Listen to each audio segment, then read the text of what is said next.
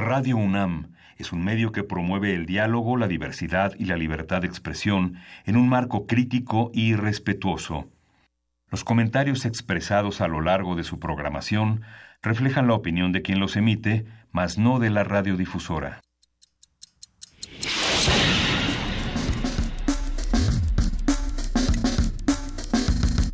Primer movimiento. El mundo desde la universidad.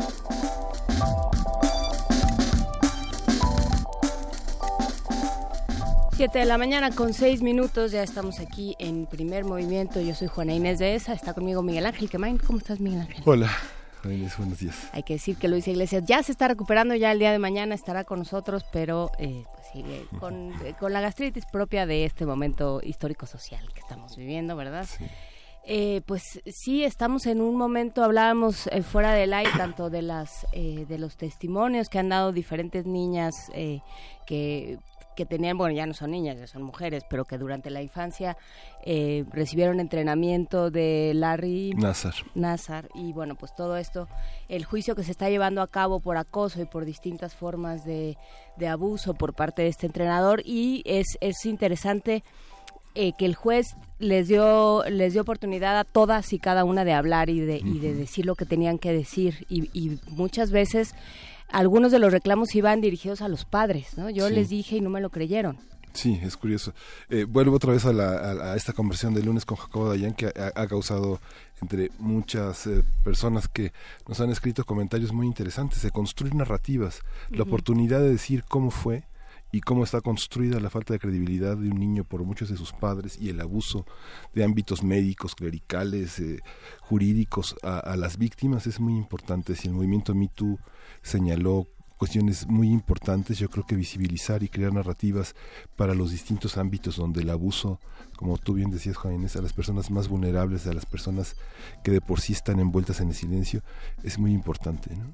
Sí, y bueno, esto por supuesto se vincula de cierta manera con la visita del Papa Francisco a, a, Chile y lo que ello ha despertado y la cantidad de reclamos que hay, como decías tú, Miguel Ángel, en una eh, sociedad muy pasiva, ¿no? en sí. una sociedad que no sale a la calle ni se levanta fácilmente y que sin embargo eh, se niega como a participar en este montaje que se organiza con cada visita del Papa, sobre todo en, en América Latina, ¿no? donde sí. el pueblo se sale a la calle y donde el donde aparentemente todo es eh, buena acogida y todo es eh, fiesta y, y, fanfarrias, bueno, pues hay quien dice nos debe, ¿no? Nos debe todos los casos de sacerdotes pederastas, nos debe una serie de encubrimientos y nos debe eh, muchas cuentas por saldar. El, el Papa ya salió a dar un discurso condenando la pederastia, pero bueno, pues las palabras nos, no salen tan caras. Entonces, bueno, hay que ver qué, sí. qué va a pasar. Sí.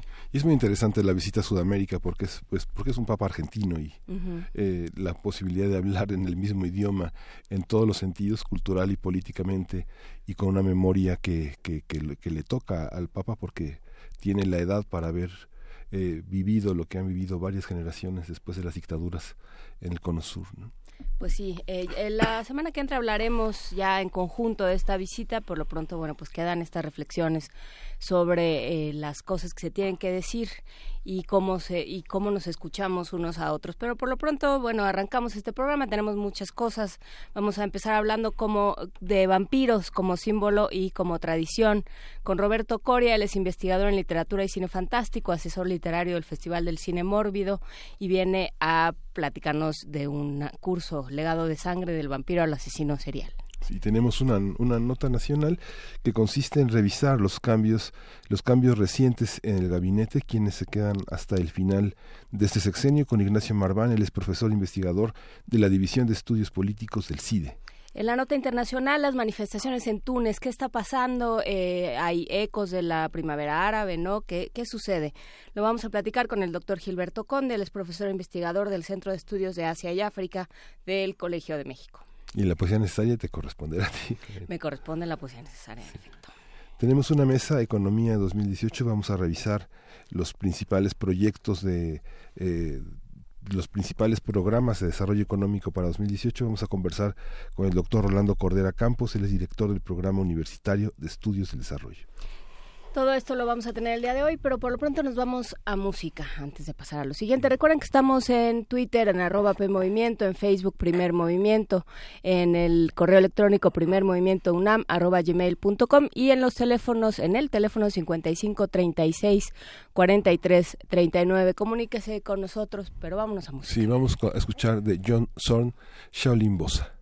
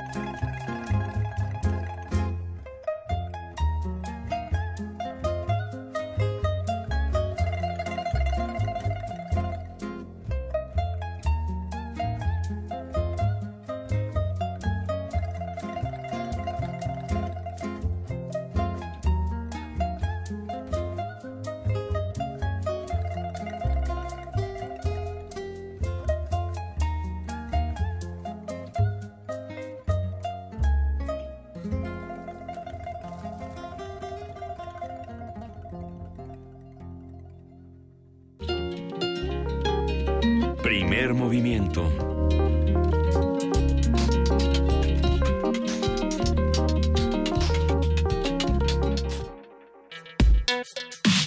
Miércoles de lectura.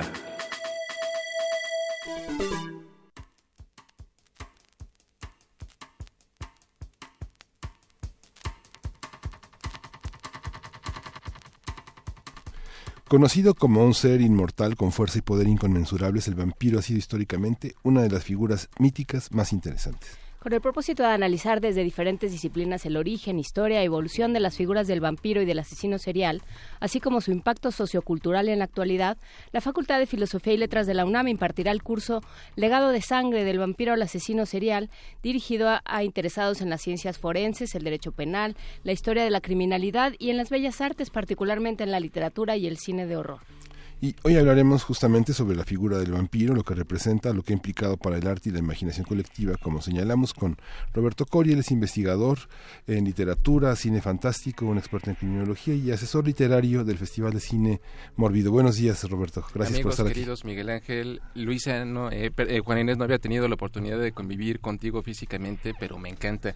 Yo, yo, yo soy muy feliz porque me siento parte de la comunidad que ustedes han construido a lo largo de los años y pues eh, me siento muy afortunado por tener la oportunidad de platicar con ustedes de estas cosas que me gustan. Pues a nosotros nos da muchísimo gusto que te hayas sumado a esta comunidad desde muy temprano, Roberto Coria. Vale la pena. En nuestra, en, nuestra vida radiofónica. Pero a ver, ¿qué, son, qué es un vampiro? ¿Qué, ¿Cómo definimos al vampiro? Eh, pues vaya, eh, podemos eso, es la ventaja, eso es lo, maravilloso de seres del imaginario colectivo como el vampiro. Tienen tantos significados. Eh, de alguna manera se han integrado a nuestro pensamiento desde que somos pequeños. Yo, yo me acuerdo el primer vampiro que conocí fue el conde Contar de Plaza Sésamo. Claro. Me maravillaba ver Plaza Sésamo. Eh, es una manera en la que está cerca de nosotros eh, las paletas vampiro, el cereal del conde Chocula, para, para los que viven en Estados Unidos esta, esta forma parte de nuestro sentir. Eh, es, una, es una figura demasiado familiar y a partir de que convivimos con ella, pues hemos aprendido a apreciarla. O sea, si nosotros nos vamos a eh, la etimología, al significado de la voz eh, serbia vampira, designa a un ser bebedor de sangre está presente en el imaginario desde eh, tiempos inmemoriales. O sea, desde el hombre de la antigüedad, eh, eh, figuras de este tipo pues han acechado las pesadillas, el pensamiento de todas las culturas, con diferentes rostros, con diferentes caras, con, diferentes manifestaciones, pero lo, lo, importante es que están enquistados. es una figura predilecta en este momento. Tienen tanto que decirnos sobre nuestros miedos, sobre nuestras aspiraciones. de alguna manera el vampiro es muy em, relevante para los jóvenes porque es el representante de sus anhelos, eh, de, sus aspiraciones. Una vez me pasó algo eh, curioso en el supermercado. Yo siempre como gesto de respeto, así sea un jovencito, suelo decirle señor. Como, como, manera de hacerlo sentir pues importante, ¿no? de, darle su lugar. Y una vez al, al, jovencito empacador eh, le digo, no, no señor, no sea malito, póngamelo en dos bolsas. y, y me dice así como que, no, pero no me digas señor, no estoy viejo. O sea, Actualmente en esta sociedad los jóvenes eh, asocian eh, el envejecer, el crecer, como si fuera una forma de eh, descomposición, pierden la lozanía, pierden la belleza que les caracterizaba. El vampiro tiene lo mejor, el vampiro no envejece. me acuerdo de la película Los Muchachos Perdidos del 87, el eslogan de la película era muy representativo. decía eh, mantente despierto toda la noche, puedes ir a todas las fiestas, puedes este, nunca envejecer, es muy divertido ser vampiro. Yo, yo pienso que eso es una de las eh, tantas cosas que lo hacen interesante. También tienen esta cualidad nocturna. Y es, y es cierto que cada generación se ha ido apropiando de sus vampiros. Cada generación ha ido hasta este Edward, el de Crepúsculo, cada generación, pues, ni modo, es el que le tocó a, la generación de los 90. Sí, sí. Entonces, esas generaciones, cada generación va apropiándose de un vampiro distinto. Hubo quien tuvo al Lestat, hubo quien tuvo a, este al a Blatepes. Este, y hay quien pues, quien opta por Edward. ¿Qué pasa con cómo evolucionan los vampiros? Yo, yo, pienso que, que, que efectivamente tú, tú, lo dices bien, Juan Enes. Eh, eh, todos los clásicos, cada generación tiene el derecho de reinterpretar a sus clásicos. Eh, eh, ¿Cómo es el eh, vampiro Edward, que, es estrella de, Crepúsculo? Pues es un jovencito atractivo que tiene todo el poderío económico que te puedas imaginar, conduce buenos autos, viste ropa de diseñadores, o sea, vaya, es de alguna manera el representante de, de, de, lo que todos los jóvenes quieren ser. Y él a su vez, pues es el representante de, del novio, de la pareja a la que aspiran todas las jovencitas eh, de su edad. Eh, a mí no me gusta tanto Crepúsculo. ¿Pero eh, por qué? ¿Será por su complejidad actoral? Eh, Estos muchachos que tienen todos cara de plástico. entiendo, entiendo perfectamente el sarcasmo, pero yo, yo digo, cada generación va adaptando el monstruo a, su pensamiento. Pero yo digo, si brilla, si vive en un bosque, esa cosa no es un vampiro, esa cosa es un hada. Y, y, y, aún así es interesante. ¿Por qué? Eh, yo pienso que es una manera de aproximar a las nuevas generaciones al monstruo. El riesgo grande es que esas nuevas generaciones se queden con que Edward es el representante de los vampiros. Eh, hay un Drácula, hay un Lestat, o sea, y, fíjate que, con todo lo que nos quejamos de que eh, Lestat es malo, eso es, eso es lo que, lo que me gusta de, Lestat. Eh, pero, por ejemplo, Louis, en entrevista con el vampiro, pues es el representante de, muchos jovencitos que toda la vida se la pasan quejándose. ya es que tiene 20 mil años que no puedo ver la luz del día. Ay, no, es que es horrible alimentarse con la sangre de los inocentes. O sea, vaya, disfrútalo. Eh, aprende a vivir, a gozar lo que tienes. No, no te la pases lamentándote todo, todo el tiempo. A, mí por eso me, me, gusta mucho en la época en la que se, eh, en el 94, en, en, la época de entrevista con el vampiro de la versión cinematográfica, Anne Rice eh, hizo una carta eh, eh, eh, dándole voz al vampiro Lestat como si el vampiro Lestat realmente se hubiera comunicado a, un periódico donde él decía todas sus opiniones sobre la película.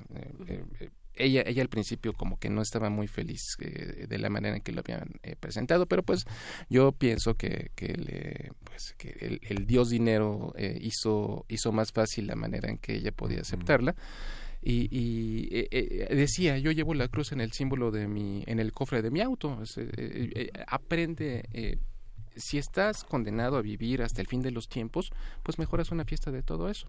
A, mí ese es el vampiro que me gusta, el vampiro malo, el vampiro que no niega su condición, que no teme decir soy un vampiro. Ese es el vampiro que me gusta. Y eh, lo, lo como, como comentaba, lo interesante de esto es que eh, tiene mil y un connotaciones. Podemos eh, analizar a la figura del vampiro desde eh, los trastornos mentales, desde las enfermedades, eh, desde la medicina tiene una gran explicación al, al, respecto. Hace varios años ya, en la Facultad de Medicina, los doctores Jasso y García de el área de epidemiología dieron un curso que se llamó Saber médico, saber científico, saber popular, el vampiro a la luz de la medicina, donde desmenuzaban todas las eh, posibilidades, eh, ver al, al vampiro como si fuera una especie de plaga, como si fuera un virus, como si fuera una epidemia, todas las maneras en las que se podría explicar a, partir desde eh, las ciencias exactas. trastornos como la porfiria eritropoyética, o sea, enfermedades que de alguna manera pudieron explicar la presencia de esto en la antigüedad y, que la gente, gracias al temor, a la superstición, a la ignorancia, pues eh, dijeran, pues son vampiros los que están ahí presentes. ¿Y qué pasa con la necesidad del monstruo? También esa es una explicación. De alguna manera necesitamos siempre un malo en la historia. Y el vampiro, pues es uno de los representantes predilectos eh, para eh, simbolizar todo lo que es impío, todo lo que es malo, perverso, es, es eh, el transgresor por naturaleza. El vampiro rebasa la vida eh, y, y, pues eh, tiene la capacidad de pervivir. Y, de mantenerse como, como símbolo predilecto de, todos nosotros. Es que todas las metáforas que se construyen alrededor del vampiro, desde la obra de Bram Stoker, que recupera mucha de la gran mitología medieval y oriental que hay en torno al vampiro, también como un, un, un, este, un mensajero de la eternidad, un mensajero de una especie de saber que consiste en disentir de, de la divinidad es algo es algo fascinante ¿no? Sí, no, la promesa de vida eterna. Pero cómo se incorpora en todo el lenguaje del siglo XIX de finales del siglo XIX desde Ibsen hasta Strindberg y la perspectiva también vampírica de Nietzsche y toda esta cuestión de, de ser este de ser un ángel caído del que no se habla en el paraíso, pero este, seguramente hay otra versión Está fuera, presente. fuera de ese mundo en el que ese ángel que fue expulsado es el que reina en otra dimensión. Completamente de acuerdo. Y, fíjate que, que, ustedes remontan muy bien la idea al medioevo. Eh, imagínense ustedes la experiencia. Van caminando por el bosque de un pueblo a otro. Estamos en la Edad Media eh, y, van pensando, van contemplando lo bonito del paisaje y de repente se encuentran un cadáver masticado, este, todo pálido, eh, que ha perdido mucha sangre, pues inmediatamente, pues además del sobresalto, entran eh, el pensamiento mágico, no es que esto no lo pudo ver. Sigue. Sí, o sea, la gente en la antigüedad no atribuía este tipo de situaciones a otros hombres, sino a seres mágicos, a fantasmas, a espantajos, a, monstruos que anduvieran, eh, eh, vampiros, hombres lobo. Yo pienso que está eh, en ese momento la, explicación y, y, todo eso va permeando del... Em, em, de la tradición oral hasta incorporarse a la literatura. Tú acabas de, mencionar eh, a muchos autores este, importantes, eh, hasta llegar a, a, Bram Stoker con su inmortal novela Drácula, que muchos eh, critican el abuso de adjetivos, pero vaya, yo, yo siempre digo, quien es autor de una novela, que es capaz de resistir el paso del tiempo, es un gran escritor. Eh, Drácula de Bram Stoker es una película que tiene una gran cantidad de vidas. Eh, eh, y, olvidemos de ahorita, vamos, a, porque podría consumir muchísimo tiempo, hablar de las adaptaciones de Drácula en el cine, desde, desde eh, la película, desde Nosferatu, desde, desde el Drácula con Bela Lugosi, desde el Drácula con Gary Oldman, ahora que está nominado al Oscar por, por interpretar a, Winston Churchill, vale la pena mencionarlo es, está presente y, y, se va adaptando, se va, va mutando. Eh, eh, quiero pensar, o sea, en, ese sentido. Eh, una novela de 1954 que se llama Soy leyenda de Richard Matheson es, es un texto que, que yo lo tengo junto a Drácula.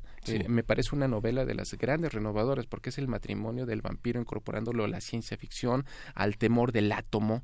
estamos en, la, en, plena época de la Guerra Fría.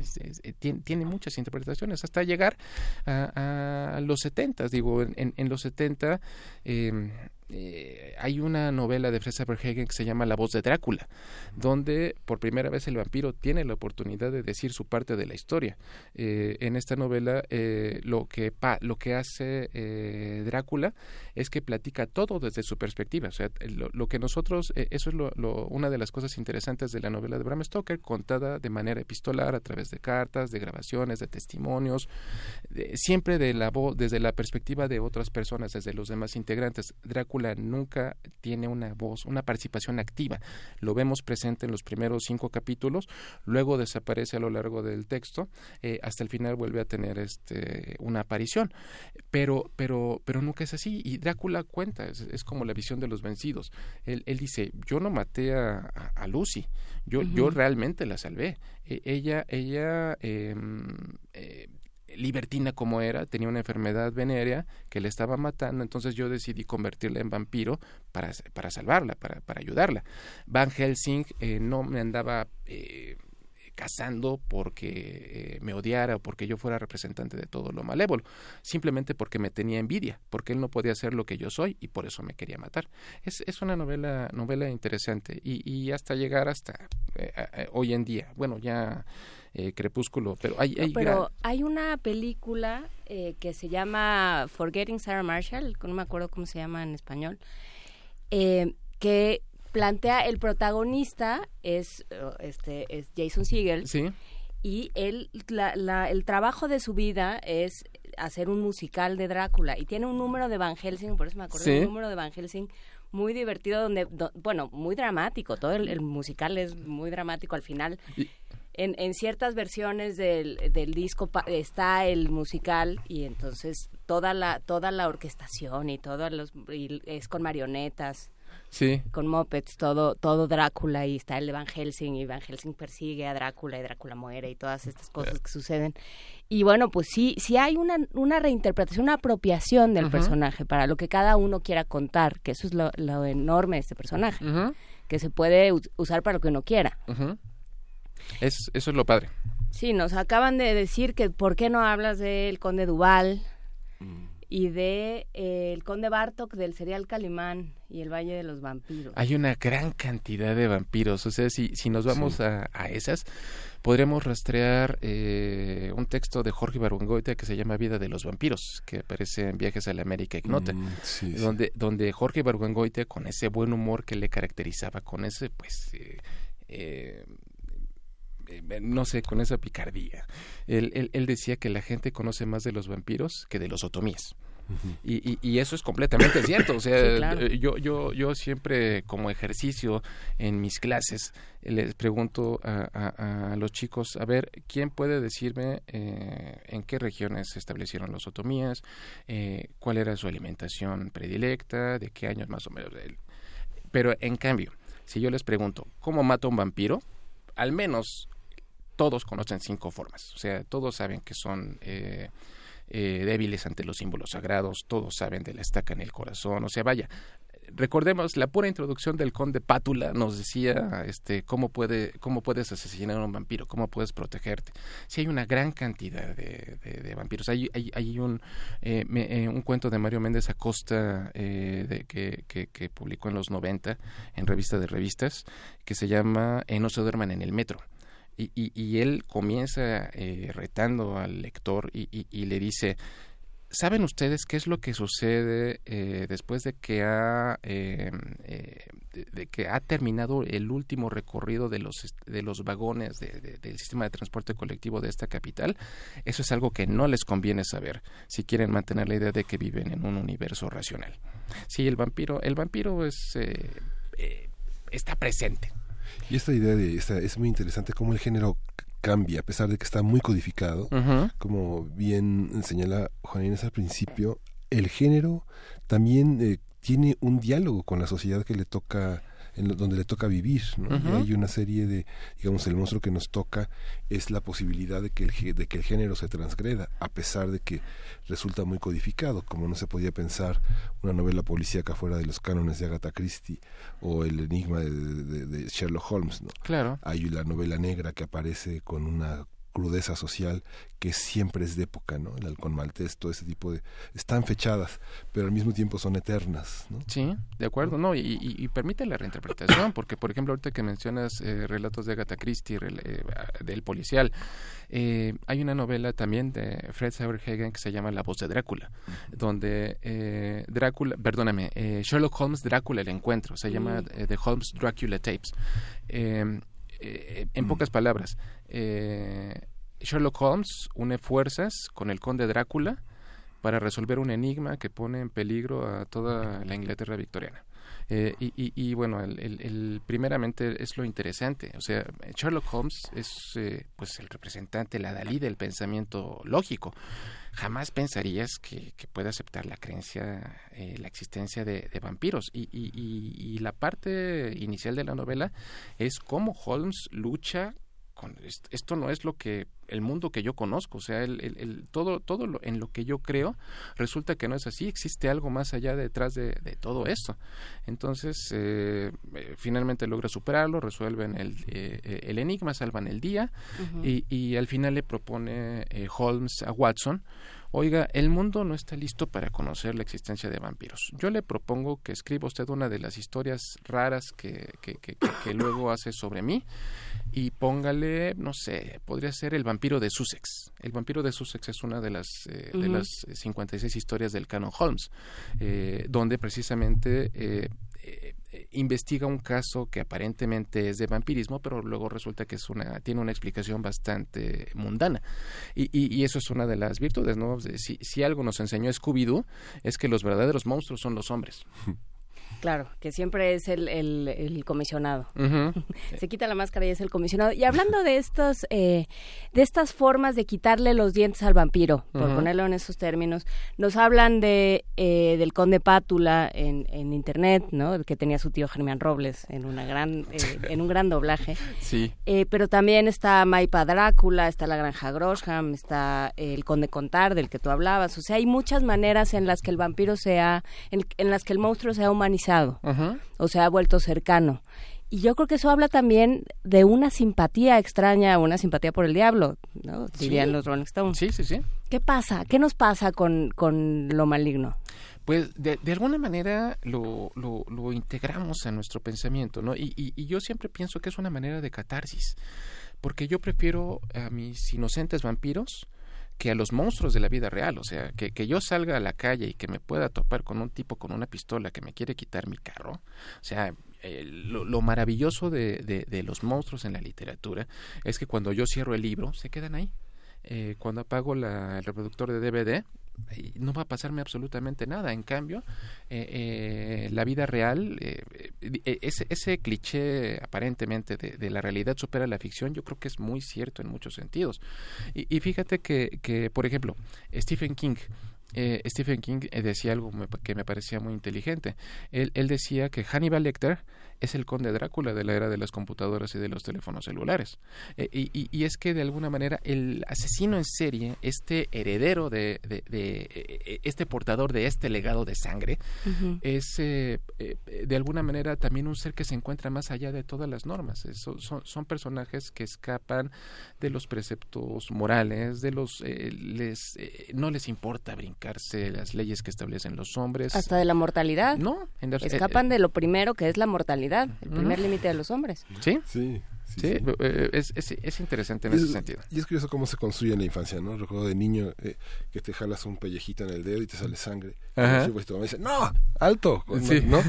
Y hay una serie de cosas, yo recuerdo que decían, bueno, la, la, amistad se sella con sangre en la palma de la mano y el amor con en las muñecas y uh -huh. este tipo de cosas que son tan, este, que, que van construyendo toda una mitología. Yo recuerdo un sobrinito que fue niño alguna vez y que y que estaba como muy clavado con el vampiro vegetariano, que hay otra parte que, que, que, que coloca en la infancia al vampiro. Hay un vampiro infantil distinto del que pues yo pienso que eh, acaba de decir, de decir Juan Inés eh, que mencionaba en el cuento, eh, la novela de Maipa Drácula, eh, las eh, novelas del pequeño vampiro. Los vampiros en La Habana, nos acaba de decir Juan Carlos Mondragón. Son, son, son divertidísimos los vampiros en La Habana con el vampisol.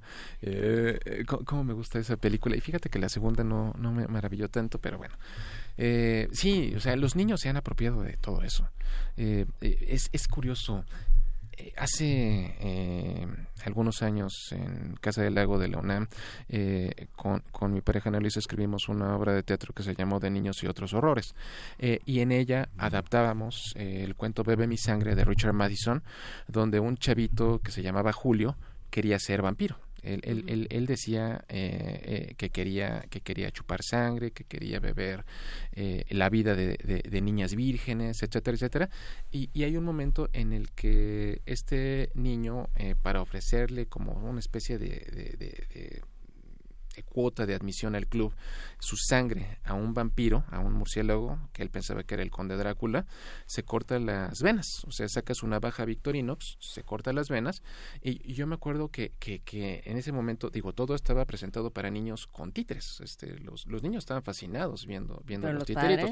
No, las mamás tapaban a los niños, les tapaban los ojos, hijo, no veas eso, que yo pienso es el, do, el doble lenguaje, ¿no? Lo, eh, eh, me, me, parece a veces de, demasiado absurda la manera en la que los papás quieren proteger a los niños de las perversidades, cuando en horario estelar, en el canal eh, televisión sí. abierta de su, de su preferencia, pueden ver a narcotraficantes, pueden ver a eh, todo tipo de situaciones que son bastante, bastante... Sí, es que aprendes, a, uno se apropia del miedo de los padres. El miedo que tienen los padres a la sangre es aterrador, ¿no? sí. como niños. No, bueno, y luego, eh, ¿qué pasó con el SIDA? con con eh, las, las enfermedades, cuando se dio cuenta, cuando nos dimos cuenta ya, digamos, a nivel de sociedad, pues, sabía, lo, los científicos lo sabían, pero nos dimos cuenta a nivel sociedad que la sangre también llevaba, eh, podía estar contaminada. Por supuesto. Y que llevaba enfermedades. Uh -huh.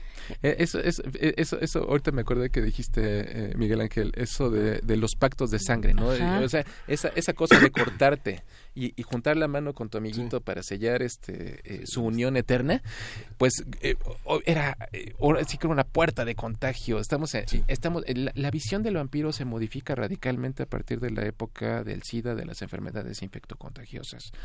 Eh, es visto de una manera de una manera diferente. Digo, y no nos vayamos tan lejos.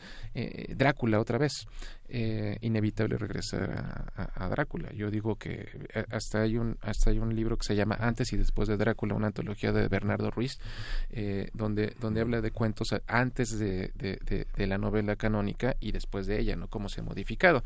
en Drácula se practica le practican transfusiones a Lucy de todos sus pretendientes en aras de salvarla. O sea, estamos en la época todavía que no se descubrían los tipos sanguíneos, eh, eh, eh, en la el que RH. no se tenía, sí, el RH no, no estaba presente, eso, eso es de 1900, fue mucho antes de la eh, de la novela. Y ahora sí, ya en las preguntas de comprador, eh, cuéntanos de qué se trata Legado de Sangre, qué vamos a, escuchar, dónde y cómo. Básicamente, bueno, eh, Ana María Gomis nos abrió las puertas, te saludo Ana María si nos estás escuchando, de, de la División de Educación Continua de la Facultad de Filosofía y Letras, donde a lo largo de los años he realizado junto con Vicente Quirarte cursos que han explorado a la figura de Drácula, de de, Frankenstein, tuvimos un curso que se llamó el Canon Holmes, eh, eh, donde, donde visitamos desde... Nos gusta mucho la ver, eh, ver, ver, los temas de manera multidisciplinaria. No nos gusta quedar nada más con la opinión de literatos o, de dramaturgos, sino eh, platicamos con expertos en ciencias forenses, eh, con médicos, con, con, todo tipo de voces. ¿no? tuvimos en, en, el Canon Frankenstein el testimonio de un eh, sacerdote jesuita sobre los dilemas eh, religiosos que tendría la, que implicaría la creación de vida.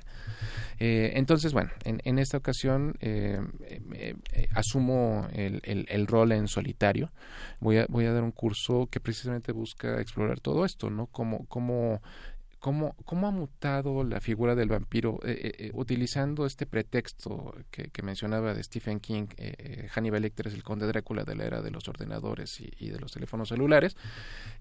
pretendo yo visitar a lo largo de 12 sesiones cómo la figura del vampiro se ha enquistado en, nuestro, en nuestras creencias populares y cómo de alguna manera se, los asesinos en serie se han convertido en sus herederos eh, Hannibal Lecter, eh, la reciente serie de televisión que, terminó, yo creo que cualquiera quisiera, cualquier hombre quisiera ser este Hannibal Lecter. O sea, Hannibal Lecter, eh, eh ¿cómo, era, eh, digamos, en su parte luminosa? Era un psicólogo, bueno, un psiquiatra respetado, vestía de una manera maravillosa. Bueno los, los estampados de sus trajes no me, no me nunca, nunca me hicieron este nunca me parecieron así tan atractivos. Pero un cuate con, que vestía ropa de diseñador eh, era un cuate que era un, exquisito. E, esas comilonas que les preparaba a sus invitados decías wow eh, eh, ya, ya, ya cuando te enteras que el ingrediente principal es carne humana ya es otra cosa no que, que por cierto veo tu cara Juan Inés es muy elocuente eh, dicen que la carne humana es muy semejante, el sabor es muy semejante al del cerdo. Pues sí, porque va a ser distinto. Sí, no, no, tendría, no tendría sentido. Y, y, ahí, este, imagínate una persona eh, muy bien alimentada, un vegetariano. Eh, yo creo que daría una carne maravillosa para, para, para, cocinarse, ¿no? Pero bueno, el, el, la, la, idea es examinar todo esto. Este, vamos a hablar de, asesinos en serie, bueno, primeramente del vampiro, cómo ha evolucionado culturalmente y literariamente hasta llegar al asesino en serie, casos. Eh, el caso del chupacabras, por ejemplo, lo tienes documentado, porque ese es, eso fue, ahorita que decías de, uno va caminando por el bosque y entonces encuentra una criatura destazada y tal.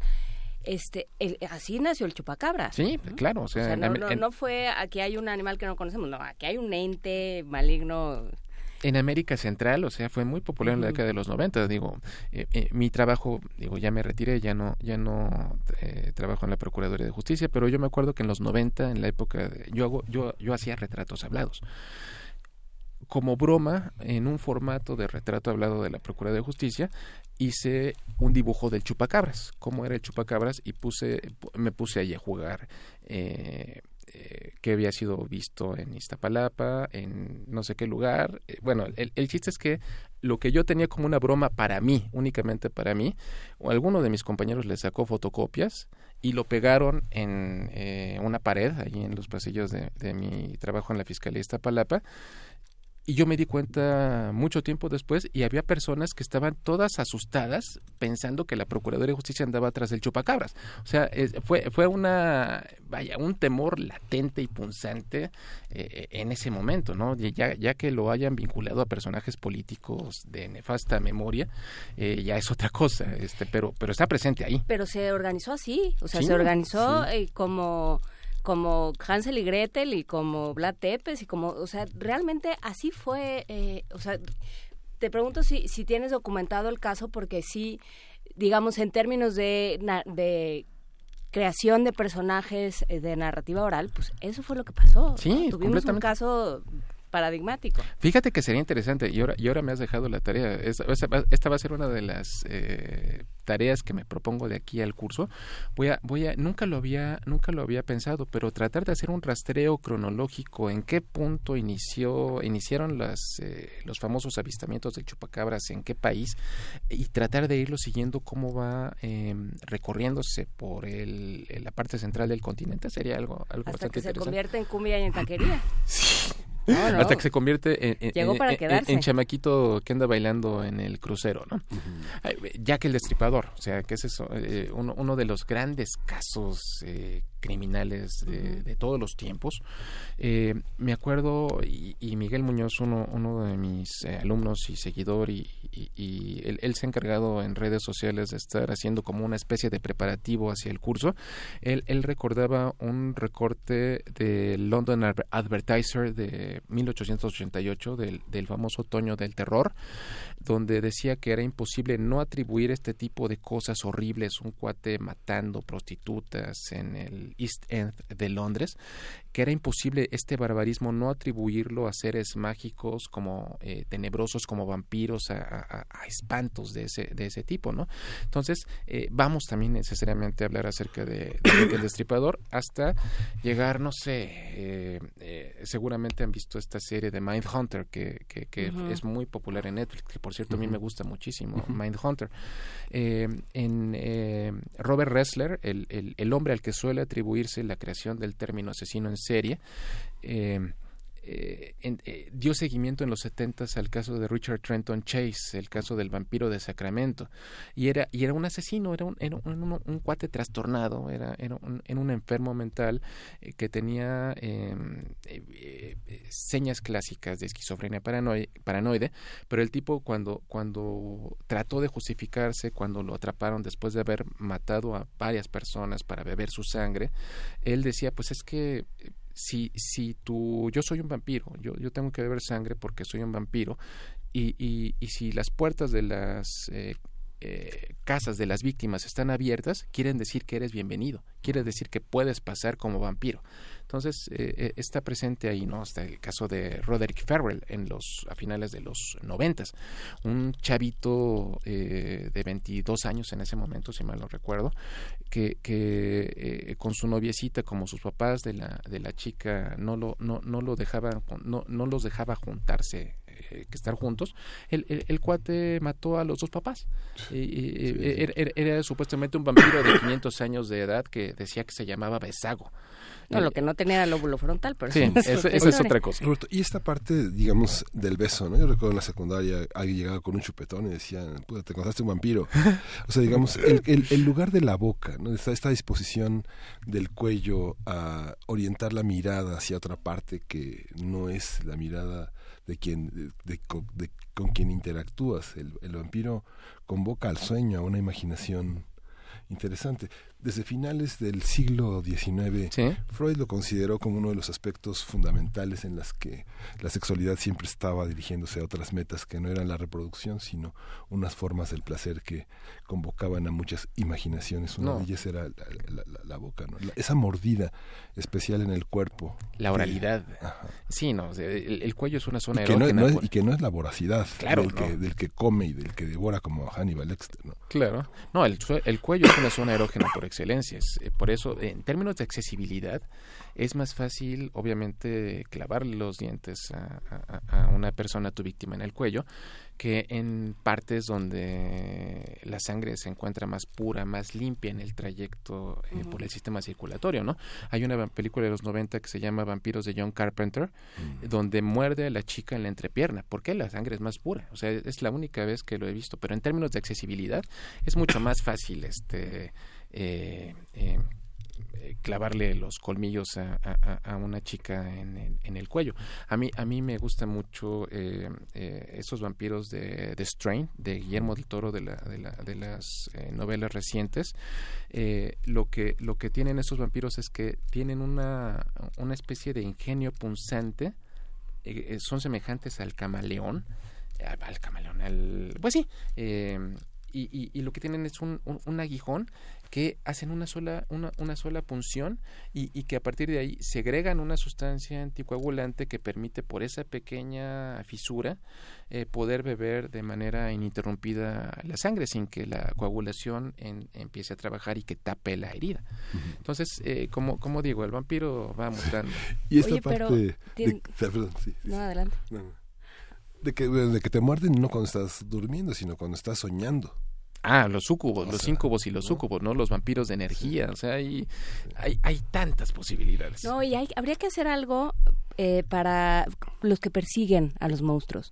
O sea, decías, eh, mencionábamos a Van Helsing, pero está... Eh, está por supuesto el Casasola que ha hecho Esquinca de, Bernie, de Bernardo, hay muchas series sobre los que persiguen a Jack el Destripador eh, el mismo Javert, de alguna manera, en, Los Miserables va persiguiendo a alguien que piensa que es, que es alguien que se está aprovechando de la sociedad. Elliot Ness es un cazador de vampiros. O sea, la idea del cazador, ¿no? del que dice no, puede, no podemos convivir con el horror y el horror tiene que desaparecer. Y que se toma la tarea y que se convierte en un monstruo también, que eso lo convierte en un monstruo sanguinario también. Claro, y, fíjate que, es interesante, Juan Inés, porque yo, yo regularmente en mis eh, conferencias, en mis clases sobre asesinos en serie, digo, bueno, ya platicamos de los malos de la historia. Eh, eh, el bien no hace gran literatura. El bien, eh, dice Vicente Quirarte, que no ocupa las primeras planas de los periódicos, ¿no? ¿Qué es lo que aparece? ¿Qué es lo que, lo que jala las ventas? Eh, hechos sangrientos, decapitados. O no, eh, generalmente no vamos a ver este, en, en, a ocho columnas algo bueno. regularmente es lo malo lo que, lo que, lo que captura la atención. por eso en, mis pláticas yo, bueno, digo, bueno, ya platicamos de todos los malos, ahora vamos a hablar acerca de los buenos, porque los buenos, desgraciadamente, no han eh, vaya, no, no reciben toda la atención que, se merece. Eh, eh, termino hablando, no sé, de, Rodolfo Treviño Garza, del hombre que capturó a Goyo Cárdenas, por ejemplo, o, o, de, de este el hombre que, que, atrapó al asesino de Green River, o sea, los buenos, o sea, Elliot Ness este, persiguió a un asesino en serie y eso es algo que no, él, él queda más, eh, es más popular por los eh, intocables, pero él también este, eh, persiguió a un, a un asesino en serie, cosa que no estaba demasiado documentada. Hay, hay que darle espacio también a los buenos, no, no nos quedemos nada más. Porque tienen su parte de monstruo también, tienen su lado, tienen su chuequito, digamos. Claro. Pero bueno, ya nos están echando a empujones de esta cabina. Pues ya vayámonos. Muchas gracias, eh, muchas gracias Roberto Coria. Queda hecha la invitación, está en nuestras redes a participar en este curso eh, de, de, legado de sangre del vampiro al asesino serial, donde encuentran más eh, informes. Así es. En la página web de la Facultad de Filosofía y Letras, eh, tiene razón, lo vamos a poner en redes sociales. Eh, el, el, curso comienza, va a ser durante los sábados del 27 de enero al 28 de abril, de 10 de la mañana a 12 del día. Eh, va a costar 3.600 pesos. Obviamente hay planes de descuentos para personas de la comunidad universitaria, tercera edad, etcétera, etcétera. muchas personas dicen, que ¿para qué diablos te metes a un curso de vampiros? O sea, mejor métete a un curso más edificante. Yo siempre he pensado que la razón y la imaginación son los ojos de la inteligencia, como decía el doctor Moreno. Eh, eh, eh, no hay que cerrarnos, no todo es leyes, no todo es derecho, no todo es... La imaginación es muy importante. Entonces, por supuesto. Queda, queda la invitación. Muchísimas gracias por eh, la oportunidad otra vez. Muchas gracias, Ricardo. Roberto Coria, perdón. No te preocupes, querida. Y este y bueno, pues muchas gracias a los que nos tuvieron toda la paciencia de escuchar hasta el final esta conversación porque nos apasionamos. Gracias. Eh, te, vamos a escuchar de Tim Capello a Steve Believe de Los Muchachos Perdidos, es el soundtrack de Los Muchachos Perdidos. Now you know what we are. Now you know what you are. You'll never grow old, Michael. And you'll never die. But you must feed.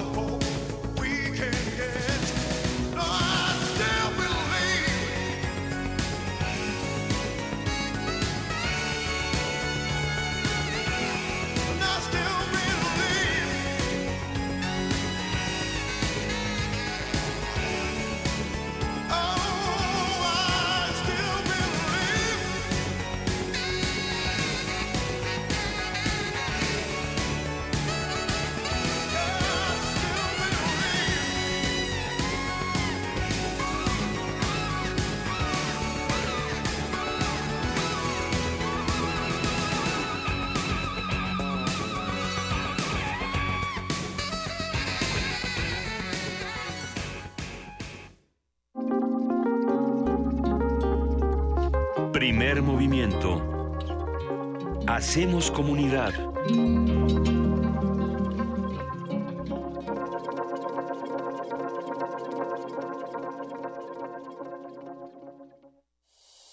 Tú tienes mucho que decir y ya no hay que esperar a ser mayor para decirlo. Si tienes entre 9 y 15 años de edad, Radio UNAM te invita a inscribirte al Taller de Videoblogging Infantil. Aprende a comunicar tus ideas a través de un video divertido que tú mismo o tú misma puedas realizar. Del 3 de febrero al 3 de marzo, todos los sábados de las 16 a las 20 horas. Informes e inscripciones al 5623-3273. 5623-3273. Recuerda, necesitas la autorización de un adulto. Los medios de comunicación también son para ti. Radio UNAM, Experiencia Sonora. Habla Ricardo Anaya. Es momento de dar un paso al frente. Es momento de un proyecto que no vea la autocrítica como una debilidad, sino como un camino para mejorar. En este frente no vamos a defender lo indefendible y no vamos a permitir que en México siga gobernando la corrupción. En este frente estamos quienes queremos un cambio profundo. Es momento de hacer lo correcto. Es por México. Ricardo Anaya, precandidato a presidente de México. PAN, el cambio inteligente. Mensaje dirigido a militantes del PAN. Se equivocan los que piensan que con discursos mueven a México. Los que movemos a México somos los ciudadanos, los que sabemos que el esfuerzo es el mejor homenaje para los nuestros, los que llevamos a México en el rostro con orgullo. Hemos ido ganando fuerzas, tomando terreno. Nuestra participación es la solución. Atreverse el progreso, nuestra decisión. Estamos listos, estamos haciendo la diferencia. El cambio es tuyo, es contigo. Atrévete. PRD. En 20 años los servicios han empeorado. Antes la seguridad nunca fue un problema. El gobierno no le ha invertido al transporte público. En los últimos seis meses, cuatro asaltos al puesto. Se os ve cómo están las calles. El tráfico ha empeorado horrible. En los últimos 20 años, todo cambió. Yo siento lo mismo que tú. Ya basta. Es hora de que esta ciudad grande se convierta en una gran ciudad. Soy Miquel Arriola y si ustedes quieren, yo puedo. Si nosotros queremos, Miquel puede. Mensaje dirigido a los integrantes de la Convención de Delegados del PRI. Santiago Gamboa, periodista y escritor colombiano, ya es parte de descargacultura.unam. Escúchalo leyendo un fragmento de El misterio de la misericordia. Uno, dos, tres, y luego me tiraba al piso a hacer abdominales, pues debía estar fuerte y al hacerlo sentía una bola de fuego en las tripas el quejido de las células recordándome algo urgente. Disfruta esto y más en www.descargacultura.unam.mx. Él es Ricardo Anaya. Quiere ser candidato a presidente de México. Ha enfrentado al PRI como pocos. Ese PRI corrupto que le ha fallado a México se tiene que ir. Defendió a México en Estados Unidos. Es insulting and unacceptable.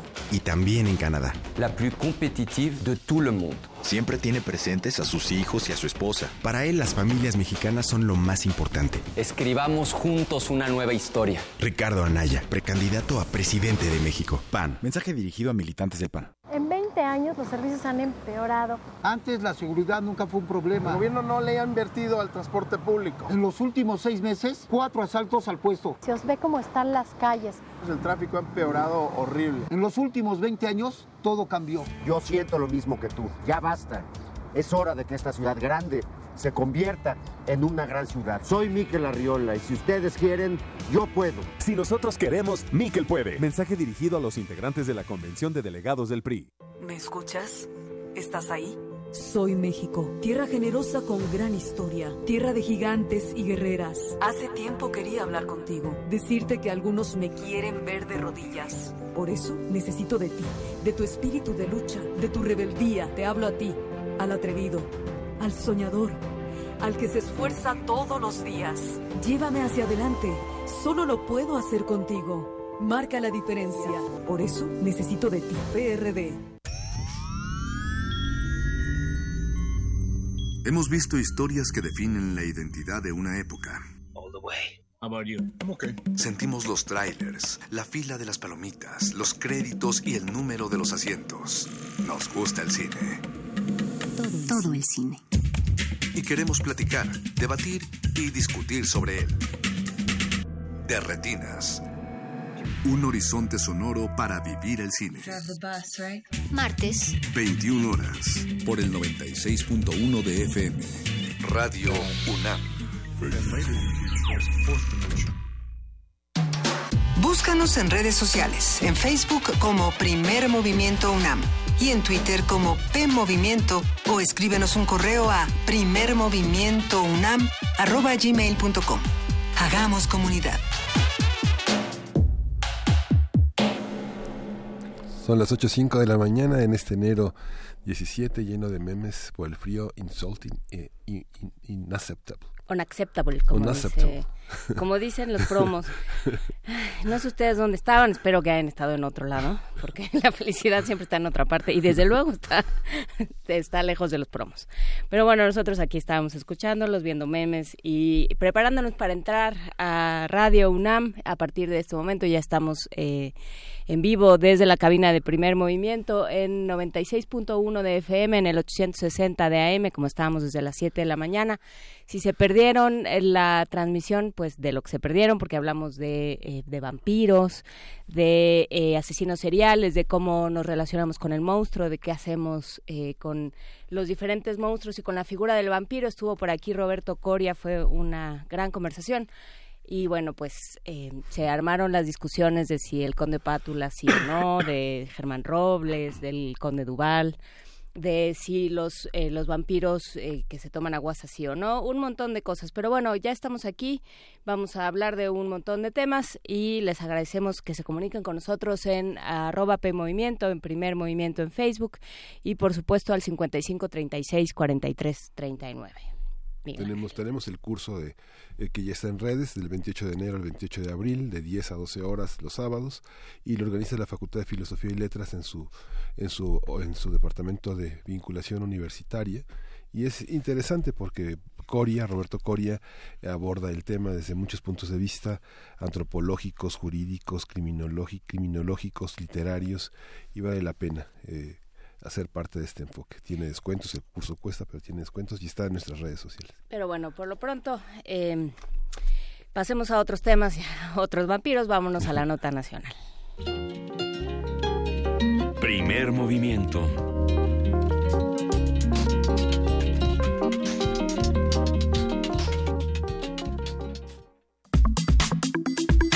Nota nacional. La semana pasada, Miguel Ángel Osorio Chong informó sobre su salida de la Secretaría de Gobernación para poder atender una nueva responsabilidad política, profesional y personal. A ese cambio se siguió el de la titularidad de la Secretaría del Trabajo, la cual asumió Roberto Campasifrián, que cómo sirve, qué bárbaro, para todo sirve. Tras la salida del ahora secretario de Gobernación, Alfonso Navarrete Prida. El también priista Miquel Arreola Peñalosa dejó su puesto en el IMSS a Tufik Miguel Ortega para buscar la candidatura de su partido a la presidencia. Aurelio Nuño Mayer dejó la dirección de la CEP en manos de Otto Granados Roldán y José Antonio González Anaya llegó a la Secretaría de Hacienda y Crédito Público tras la salida de José Antonio Mid. Vamos a hacer un análisis de estos cambios en el gabinete, lo que implican, eh, cómo se van perfilando hacia el 2018 y cómo anuncian una un nuevo momento. Eh, lo vamos a platicar con Ignacio Marván, él es profesor investigador de la División de Estudios Políticos del CIDE, ha estado con nosotros varias veces. ¿Cómo estás, Ignacio Marván? Gracias por platicar con nosotros. No, gracias a, gracias a, a ti, Juana Inés, gracias Miguel Ángel por la invitación y me da muchísimo gusto platicar con el público de Radio Universidad. A ver, cuéntanos, ¿cómo, cómo lees estos cambios en el gabinete? Bueno, mira, yo creo que podemos ver eh, muy claramente cómo en- a lo largo del sexenio Peña fue más o menos reacio a los cambios, hizo los que tuvo que hacer en algún momento determinado, pero no era, siempre hablábamos de que iba a haber cambios, no iba a haber cambios, y estos últimos pues ya van en el ajuste claro para pues, tratar de apuntalar el cierre de su gobierno y sobre todo apuntalar a su candidato Mid a la, a la, a la, a la, a la presidencia. El caso de Osorio, pues todos sabemos que era el priista con mayor intención de voto, que digamos de, los precandidatos del PRI realmente es el que tenía un poquito más apoyo dentro del PRI. Las cosas, eh, pues no así un gran rompimiento, pero tampoco fue muy sencillo aceptar la candidatura de Mid. y pues lo, lo sacan, digamos, para que no estorben la elección desde la Secretaría de Gobernación y pues, vaya a tratar de apuntalar este como candidato al Senado a, a José Antonio Mid. En ese el momento que hay que sacar al, al- momento que hay que sacar al secretario de Gobernación, pues mueven a Navarrete Prida que pues, hizo un papel más o menos este re- reconocido en la Secretaría del Trabajo, eh, sin grandes escándalos ni mucho menos, pero tampoco con grandes este, con grandes logros, pero no se nos olvide que el señor fue procurador y entonces pues es más o menos sensible al tema de seguridad y sobre todo es absolutamente leal a los grupos del Estado de México.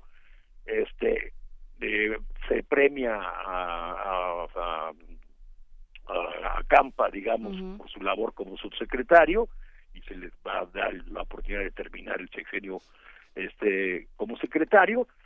Eh, Nuño también un precandidato que pues, nunca acabó de cuajar, aunque había, digamos, quienes simpatizaban con él, dentro de la concepción, dentro de la idea de la política y demás de Luis Videgaray y, y de Peña, digamos, es quien creen que puede apuntalar a un MID sin experiencia política, aunque tampoco Nuño tiene mucha que mucha mucha que mucha que digamos. Y es muy curioso le- la salida de Michael Arriola, digamos, del Seguro Social, porque eh, este, porque finalmente eh, había hecho digamos un papel o nos habían vendido un papel de saneamiento de que están los mejores los tiempos y una serie de cosas y lo mandan pues ahora sí que de sacrificio no entiendo con qué lógica a este pues le piden que vaya a apuntalar a mí en el sitio federal sin que tenga pues el mayor el menor peso el mayor peso político Arriola pero pues es finalmente correligionario este y tamita en, en esa lógica creo que en síntesis digamos lo que podemos quedar muy claro es no se nos olvide cómo enfrentó Peña la elección del Estado de México, en donde a cada uno de sus secretarios les encargó casi un cuadrante, un número de municipios para apuntalar a Alfredo del Mazo. Este, creo que estos ajustes van fundamentalmente a esa misma lógica de cómo meter al gabinete, digamos, bajo control estricto de Peña, de cómo meterlo a la elección para tratar de apuntalar a un candidato que parece que no despega, que es José Antonio Mido.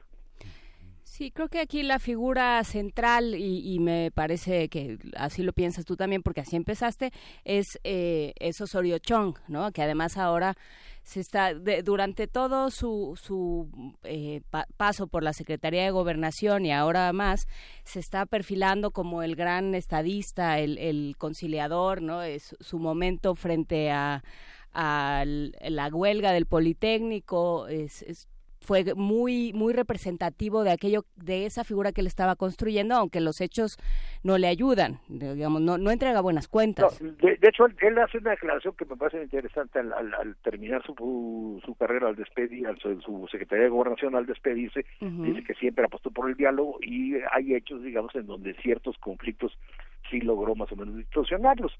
Pero también queda absolutamente claro, primero que el déficit que hay en, digamos, el, repunte de homicidios, violencia, inseguridad, este no tuvo elementos digamos para para para, para enfrentarlo y que en buena medida este eh, como él pujó desde desde la campaña presidencial del 2012 y ya llegando a la Secretaría de Gobernación pujó durísimo por concentrar toda la, la fuerza de seguridad pública en Secretaría de Gobernación pues ahora sí que en el pecado llevó la penitencia porque asumió toda la responsabilidad y las cosas no simple y sencillamente no funcionaron y termina en un escenario pues muy similar o peor de violencia y homicidios al que terminó el gobierno de Calderón que había abiertamente declarado la guerra. Entonces ahí tenía un costo tenía un costo muy muy muy, muy importante. Y vale la pena señalar que lo que parecía ser un me- mero movimiento técnico digamos de o sea, sale Mida a la candidatura y bajo Antonio González Anaya, un financiero que estaba haciendo cierta labor de saneamiento financiero en, en Pemex, pasa a la Secretaría de Hacienda, en su primera escaramuza, pues demuestra ser un político bastante torpe y arma un conflicto como el que se armó con el gobierno de Chihuahua, ¿eh? Ujú. Sí, efectivamente, no, no se anuncia que, que los cambios van a, vayan a ayudar a, la transición, ¿no? Pensando en esto, en este eh, término que lo utilizan mucho para la política estadounidense y sajona de legado, ¿no? ¿Qué legado está dejando Peña Nieto? ¿Cómo está terminando de manera bastante desaseada su sexenio? Sí, además ya, ya no solo desaseado, sino que sin recato alguno, entonces se cierra este en leales para conservar, digamos, lo, lo, lo más posible este el, el, el, control el control del del, del equipo y apostando a fortalecer a su candidato pero que no vemos con qué se esté fortaleciendo. Entonces este hay una más que legado no legado es interesante todo te indica que pues la bajísima desaprobación de Peña se habla de que se conserva una aprobación de un 20, 23, 24%, ¿no? Y entonces todo indica que apuestan a que ese 24% les va a permitir terminar, de, aprobación les va a permitir no solo terminar el, el, sexenio sin mayores sobresaltos, sino inclusive este ganar la presidencia con ese 24%, lo cual sinceramente no veo este que realmente sea algo que aporte a, a la candidatura de José Antonio Mid. Sí, lo que pasa, en los medios no ha habido mucho eco de las protestas al interior de las propias secretarías con los cambios sobre la incapacidad de los equipos y de los relevos eh, para asumir los, el cierre de los programas. La Secretaría de Trabajo eh, este, enfrenta toda una serie de problemáticas con conciliación y arbitraje, con toda una serie de, de causas eh, emitidas en torno a los servicios profesionales de carrera, a la, a la relación con los sindicatos que dejó, que dejó este, paradas, Prida. Y finalmente a Osorio Chong eh, lo sustituyeron en la, en la opinión pública los militares, ¿no? Eh, eh, exactamente, lo sustituyeron en la opinión pública los, militares, ganaron la partida con el posicionamiento político que logran con la ley de, seguridad interior, independiente de que vemos qué pasa ahí finalmente con las controversias, y se nos está, nos estamos poniendo en el, en, digamos, en el escenario este conflictivo de, cierre difícil, el caso de, de Fedesol, que termina, digamos, pues, con el famoso escándalo de la estafa maestra, en donde estaba involucrado no solo Rosario Robles, sino también el propio José Antonio Mir, y ahora con las tarjetas de Bansefi para los para los damnificados, este donde pues Hacienda y Cedesol también están fuertemente involucrados. Entonces, creo que tenía toda la razón Juan Inés cuando dice, esto está terminando mucho más desaseado de lo que quisiera, ¿no? Y sí, está terminando mal para nosotros también. Hace poco, hace unas semanas, se publica, se da a conocer esta, eh, este volumen llamado Historia Oral, de una recopilación de, de, testimonios de Porfirio Muñoz Ledo, que es un personaje, lo que uno quiera opinar de él, da igual, digamos, es un personaje central. yo no he visto el libro, dice que está extraordinario pues eh, pinta para que un recuento de lo que ha visto Porfirio Muñoz Ledo eh, en su paso por el país, por la política de este país, que ha estado metido hasta la cocina en los diferentes frentes y las diferentes facciones de la política de este país desde hace muchísimos años, pues pinta para que sea una cosa interesante. Y lo que dice, lo que ha manifestado en entrevistas es, estamos hablando de un, un golpe de Estado, y, utiliza una palabra que en Latinoamérica tiene unos ecos muy, muy dramáticos, muy peligrosos. Mira, yo, yo no he visto el libro, las entrevistas transmiten finalmente, no, no del libro, sino lo que, que le han hecho después del libro es esto de la idea del golpe de Estado. Lo que yo no, que todo parece indicar que es un golpe de Estado, bueno, que sí, de alguna manera se fortalece, se, se vislumbra un poco con la ley de seguridad interior, pero sobre todo con el golpe financiero, digamos, para controlar el, el, el, el proceso electoral. Lo que yo no estoy tan seguro es eh, que realmente tengan las condiciones y la fuerza política para lograrlo. ¿No? No, pues estamos viendo la serie de problemas que tienen y la, serie de problemas digamos que han sido incapaces de resolver y la, la violencia digamos que no pueden reconducir este que no son digamos no en este momento no han sido capaces ni siquiera de articular un movimiento político eh, muy cuestionado a favor de su candidato. Entonces más bien lo que se ve de, de fuera digamos es que tienen problemas de articulación Pero, pero tú trajiste a la conversación, eh, tú conjuraste la elección en el Estado de México. Ah, pues sí, pero finalmente es un universo mucho más acotado en el que eh, por el predominio del PRI, la maquinaria del PRI tenían este pues tenían el dominio del territorial. Ahora el país está mucho más disperso, ¿eh?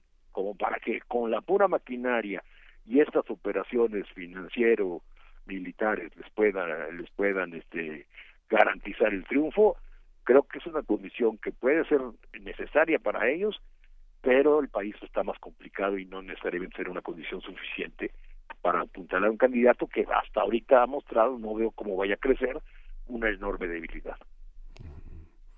En general, las precampañas han sido muy, muy frágiles. ¿no? Tal vez eh, la más programática y la más eh, documentada sea la de López Obrador. Las precampañas, primero, como todos lo decimos en todo momento, no son no tienen nada de precampañas, son este, son campañas.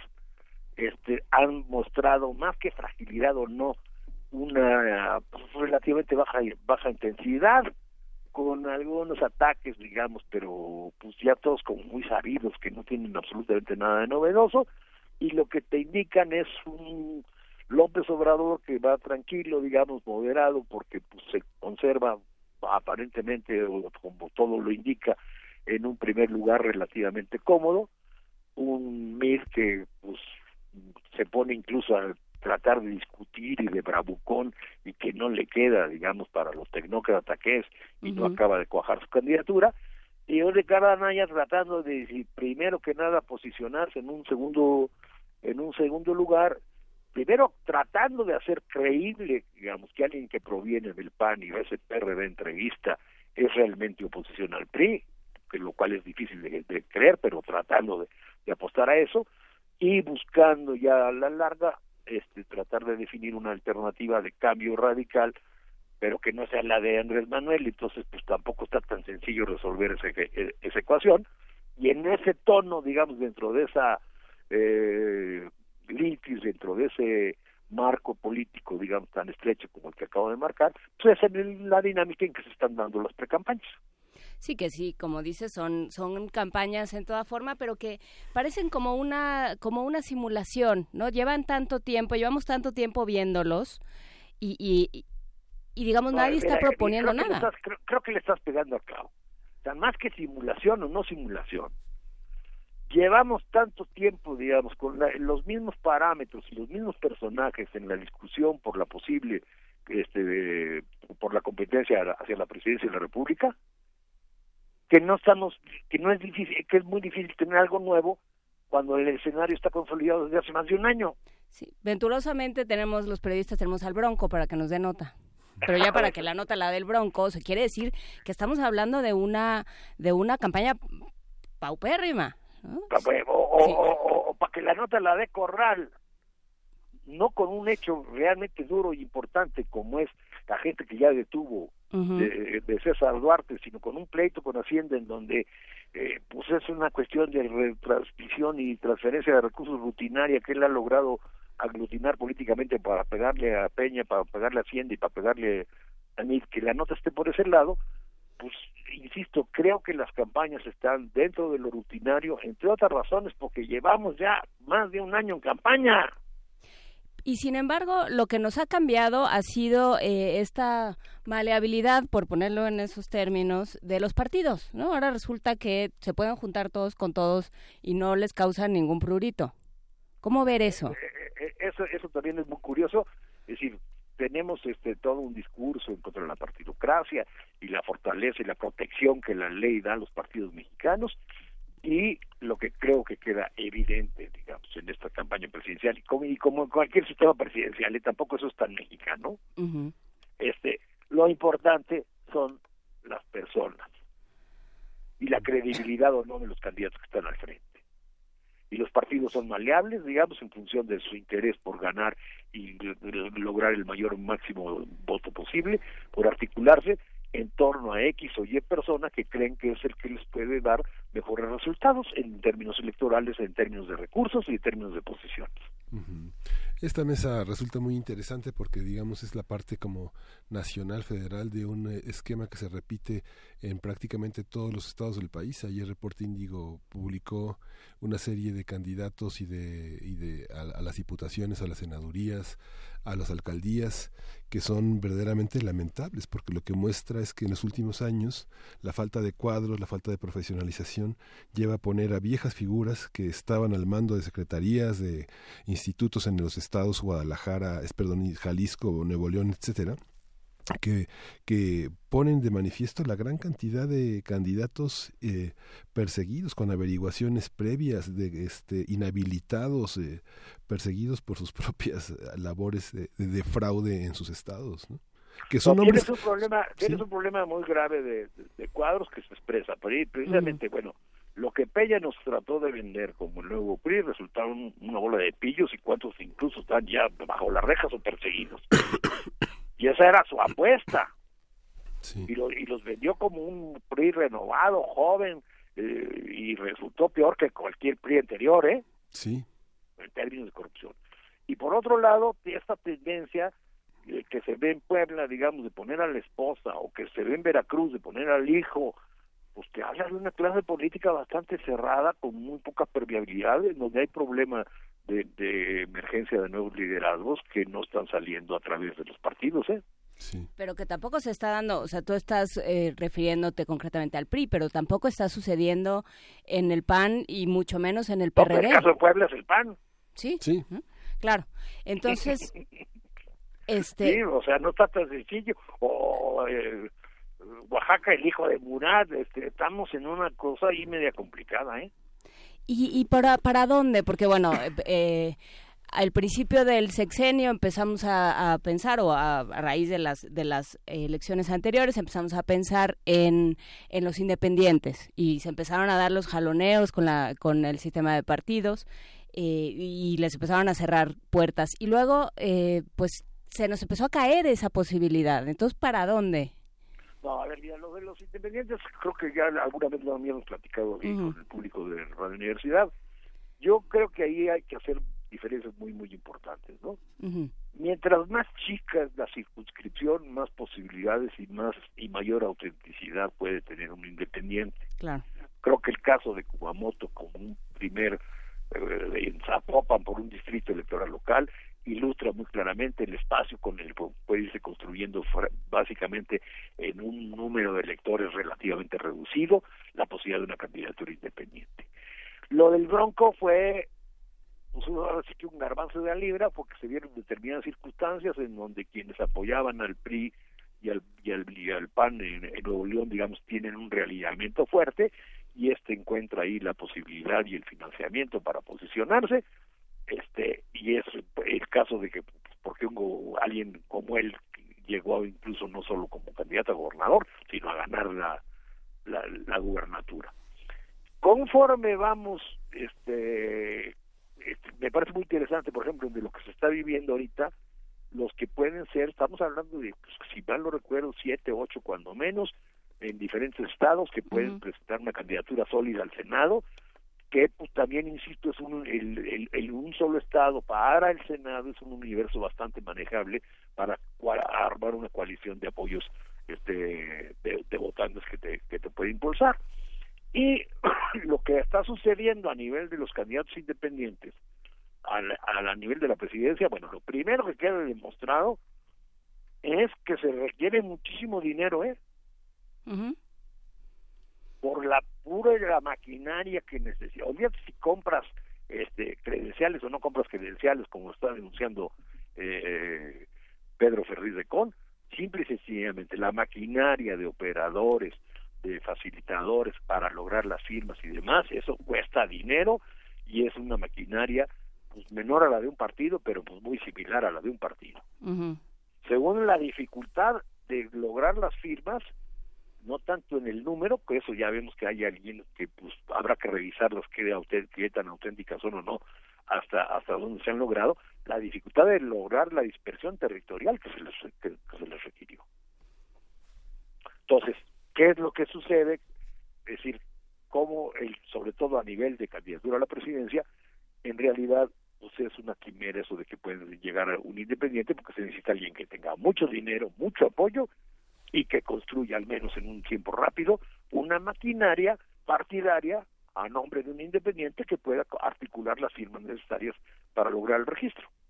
Hemos, eh, creo que es interesante esto que dices eh, de lo local, ¿no? Creo que si algo va a cambiar en el esquema político mexicano va a tener que ser de lo de lo más eh, local, ¿no? Desde los más pequeños, desde las más pequeñas organizaciones vecinales y solo así se va a ir permeando a lo federal. Así, así es. Porque bueno, en este momento sí, pues están, no sé qué va a pasar, probablemente es que luego no pasa nada, digamos, probablemente vamos a pasar por las elecciones y no va a suceder nada y, eh, y, tendremos esta conversación en seis años. No es que no pase nada, pero tampoco pasa tanto como no se nos quiere vender en los procesos. Les digo, finalmente la competencia electoral con todos sus eh, bemoles y demás, es bastante eh, normal y bastante eh, cotidiana, ¿eh? No son luchas políticas heroicas. ¿Y dónde está la lucha política? Dentro de la normalidad, luchas por el voto, muy constreñido de que pues finalmente eh, el que te va a dar el triunfo es el votante mediano, de opinión más o menos media, entonces pues todo el mundo se modera la lucha por los recursos, digamos, es bastante pueril, bastante vulgar la competencia, la, la competencia electoral. Creo yo, entonces, se logran algún tipo de cambios, pero tampoco estos cambios dentro de la normalidad democrática, pues normalmente no son cambios espectaculares. Y segundo, este, creo podemos hablar en unos 15 días si quieren, con muchísimo gusto, porque tiene esta dimensión, esta elección del 18 trae también una dimensión local que tenemos que atender. Claro. Estamos hablando de ocho gobernadores, Estamos hablando del jefe de gobierno del Distrito Federal, bueno, de la Ciudad de México, perdón, ahora ya, Ciudad de México, y en donde también ahí la competencia se está poniendo interesante y este y allí un punto clave es la teoría política normalmente te dice que los candidatos a la presidencia jalan, digamos, a, los, a, los, a, los, a las candidaturas locales, ¿no? Que una preferencia por X partido a nivel nacional puede tener impactos para los gobernadores a nivel local. Y acá aparentemente de repente, sobre todo en el caso este del frente y quizás también del propio PRI, es tratan más bien de conseguir candidatos que apuntalen a su candidato a la presidencia. Se invirtió. Se, se puede se puede invertir. Entonces necesitamos eh, de esto que hacíamos así como un primer apunte de pues, las limitaciones eh, de la, de la clase política, de los liderazgos, vamos a ver en unos 15 días más o menos, o a más tardar, o tres semanas a más tardar, cuáles van a ser las cartas en los estados para ver realmente cómo anda esta renovación o estancamiento de los liderazgos y con mucho gusto le entramos cuando sí. y, algo que nuestros radioescuchas no, no pueden ver por la posición que tienen, de, que es distinta a los medios que tenemos una cobertura periodística, fueron los cambios en comunicación social que están destinados a, a responder a esta solicitud de la Suprema Corte de legislar en torno a la, a la, a la publicidad en medios digamos, toda la organización de los equipos de comunicación, de difusión, están organizándose en ese sentido, tanto en la Secretaría de Gobernación, en la Secretaría de Hacienda, en todos estos órdenes hay, un, hay nuevos cambios. Ayer hubo cambios en la Secretaría de Comunicación Social del Gobierno de la Ciudad y todo eso está en miras a esta relación electoral que estaba basada en dinero oblicuamente dirigido a comprar voluntades en medios, ¿no? Sí, pero todavía no sabemos cómo se va a resolver eso. ¿eh? Yo no veo más allá de cambios de personas, digamos, y realmente una política y nuevas reglas, y que esas reglas realmente pues no terminen beneficiando nada más a, determinados medios ya de por sí afines al, al gobierno y al PRI. Este, vamos a ver cómo, si está bien que la Corte haya dicho hay que legislar sobre eso, pero no es un problema sencillo, ¿eh? No, no, no. Desde luego que no, pues eh, te tomamos la palabra, Ignacio Marván, eh, del investigador del CIDE. Te tomamos la palabra y platicamos contigo en próximos días para ir siguiendo este proceso. Con muchísimo gusto y un saludo a todo el auditorio, que siempre me da mucho gusto platicar con el auditorio de Radio UNAM. Muchísimas gracias. Y nos vamos, Hasta luego. Nos vamos con una producción de Radio UNAM, Ratones y Gatos, con Margarita Castillo. Fabulilla de gatos y ratones, dedicada a los niños mártires de Ayotzinapa, por Carlos R. de Alba.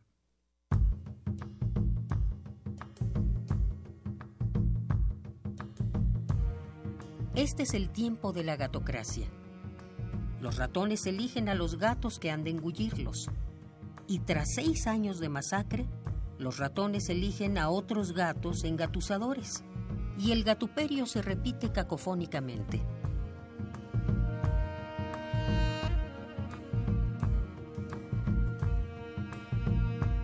Sin llenadera, la glotonería felina, sin pausa, devasta el país. A los ratones solo les reparten miseria, enfermedad, muerte, ignorancia, desventura y zozobra acarretadas. Les envilece y roba su presente y les clausura vida y porvenir.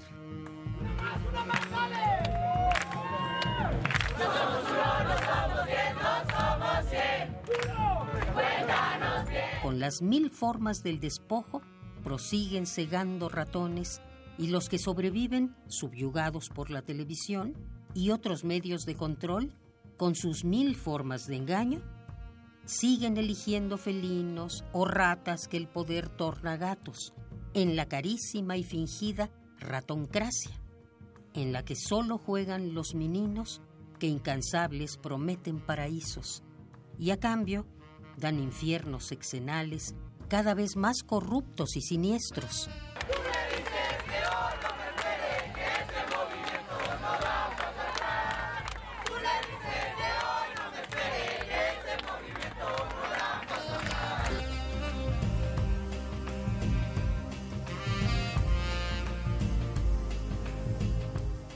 Algunos han disuelto el maleficio y han topado con cárcel o matanzas, mientras otros se organizan y propalan que es preciso elegir ratones y no gatos.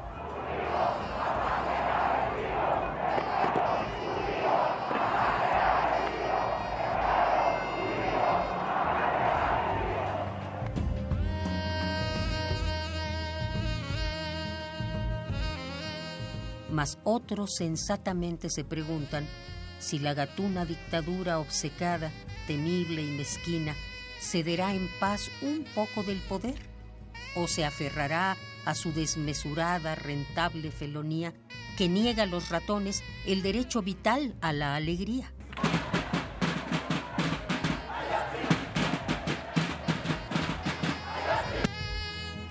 La respuesta, mi amigo, está en la historia. Tu oído une a su caracol de tiempo, descifra el estridente y armonioso viento que pulsa, corre y porta su memoria. ¡Fue el Estado! ¡Fue! ¡Estado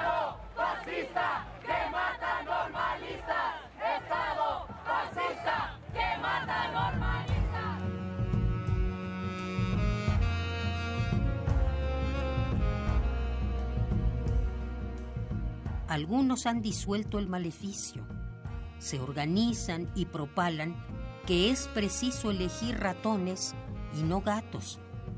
Pero, mejor aún, no dejar el mandato en unos cuantos, sino mandar entre todos.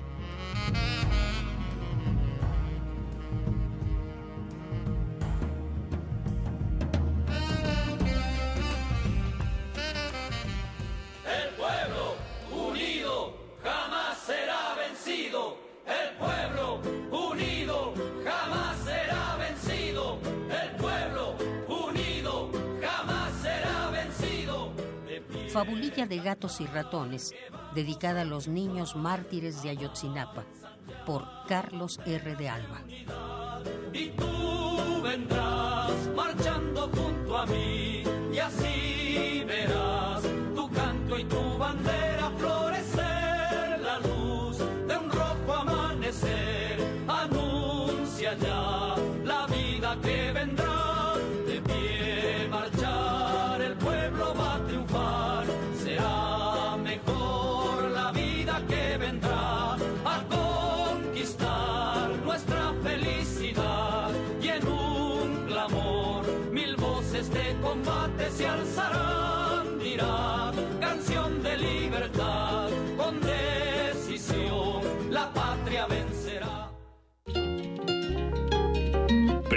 Movimiento.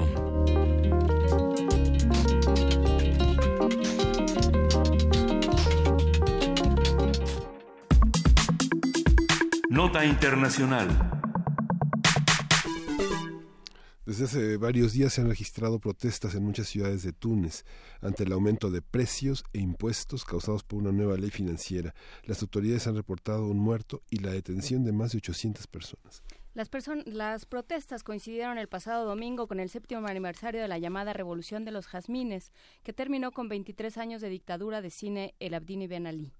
Para calmar las protestas, el gobierno tunecino anunció medidas como garantizar un ingreso, mínimo para familias necesitadas, tratamiento médico gratuito para desempleados y préstamos accesibles para vivienda. El 30% de los tunecinos carecen de empleo, mientras la deuda fiscal del país asciende a un 70%. Además, por un préstamo del Fondo Monetario Internacional de 2.4 mil millones de euros, el gobierno se comprometió a hacer una estricta reducción de gastos. Vamos a platicar sobre la situación actual en Túnez, cómo leerla, qué elementos intervienen y cuáles son las posibles salidas a este conflicto. Nos acompaña el doctor Gilberto Conde, profesor investigador del Centro de Estudios de Asia y África del Colegio de México y especialista en política del Medio Oriente. Gilberto Conde, gracias por estar con nosotros esta mañana. Buenos días, Juana Inés. Buenos días, Miguel Ángel. Qué gusto estar con ustedes otra vez. Oye, cuéntanos, eh, ¿cómo leer esto que sucede hoy en Túnez?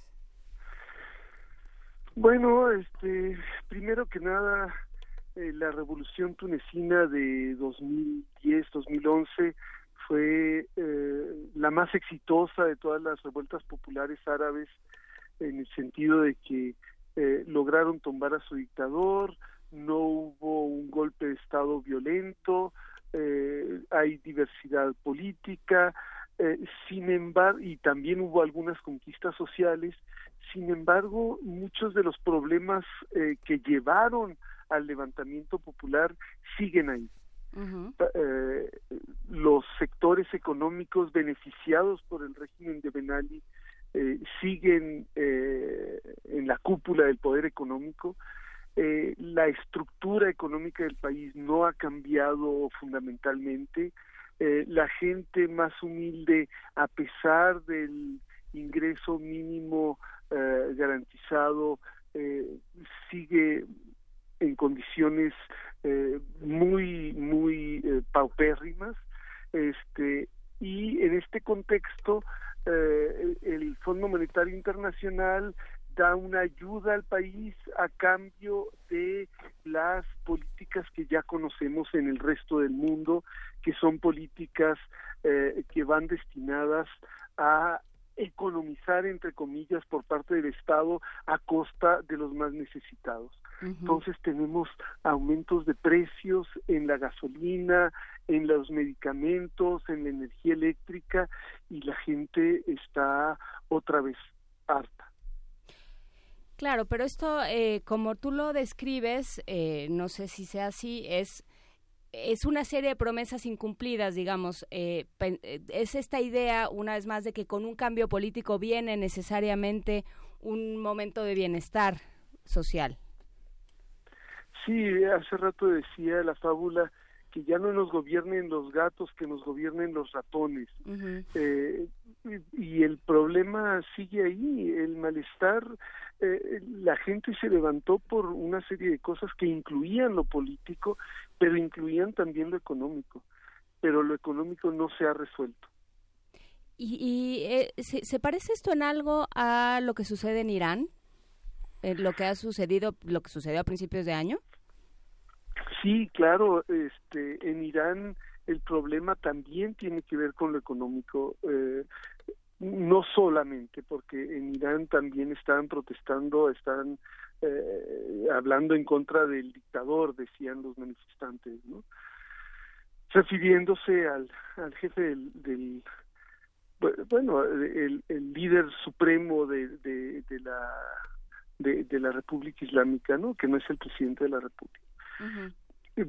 Pero también está este problema económico de, de las clases populares que están viendo que su suerte no mejora a pesar de, de años de esperanza de que las cosas van a mejorar y, las cosas no mejoran. y, y en, en Túnez, digamos, el año pasado hubo manifestaciones, pero no solamente en Túnez, también las hubo en Marruecos, eh, las ha habido en, en otras partes del norte de África, pero digamos en Túnez y en Marruecos, países que no identificamos como países en los que haya un problema de violencia mayor, donde aparentemente hay cierta democracia, este, la gente sigue protestando porque no ven mejorías eh, sustanciales en su suerte, eh, en su en su suerte económica, ¿verdad?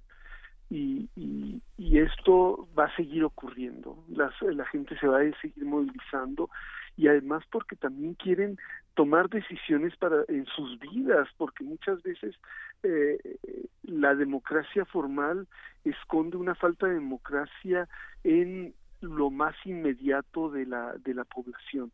¿Podrías eh, eh, precisar un poco más esto, Gilberto, porque suena muy interesante? Bueno, este, digamos que en Marruecos tenemos una o, o, en, o, en, Túnez también tenemos una democracia, unas democracias en las que la gente va y vota uh -huh. por representantes que después se olvidan de las promesas. Eh, pueden hacer promesas muy bellas, muy agradables, pero a la hora de gobernar gobiernan en concierto con los poderes económicos nacionales e internacionales, estos fondos monetarios o bancos mundiales que, que vienen y dicen, bueno, ustedes habrán prometido lo que hayan prometido, pero lo que tienen que hacer es esto. Uh -huh. y, y, y, bueno, la, la, la población este no no pues no entiende esa eh, quién es el soberano finalmente el pueblo o estas instituciones que están por encima eh, incluso de las promesas electorales, de las elecciones, de la representación eh, popular y la gente eh, se vio en Marruecos quieren gobernarse incluso a nivel local, ¿no? En este en el norte de Marruecos hubo manifestaciones muy importantes hace un año en las que la población decía pues este queremos hacer las cosas a nuestra manera aquí en la comunidad. Y, muchos de los que estuvieron dirigiendo esas manifestaciones que para nada eran islamistas entre ellos había mujeres que, ni, que sin velo ni nada están en la cárcel ahora. Entonces esa esa es la como parte de un problema eh, fundamental ¿no? de entre qué tipo de democracia se quiere y a dónde debe llevar cualquier tipo de democracia al final. Sí.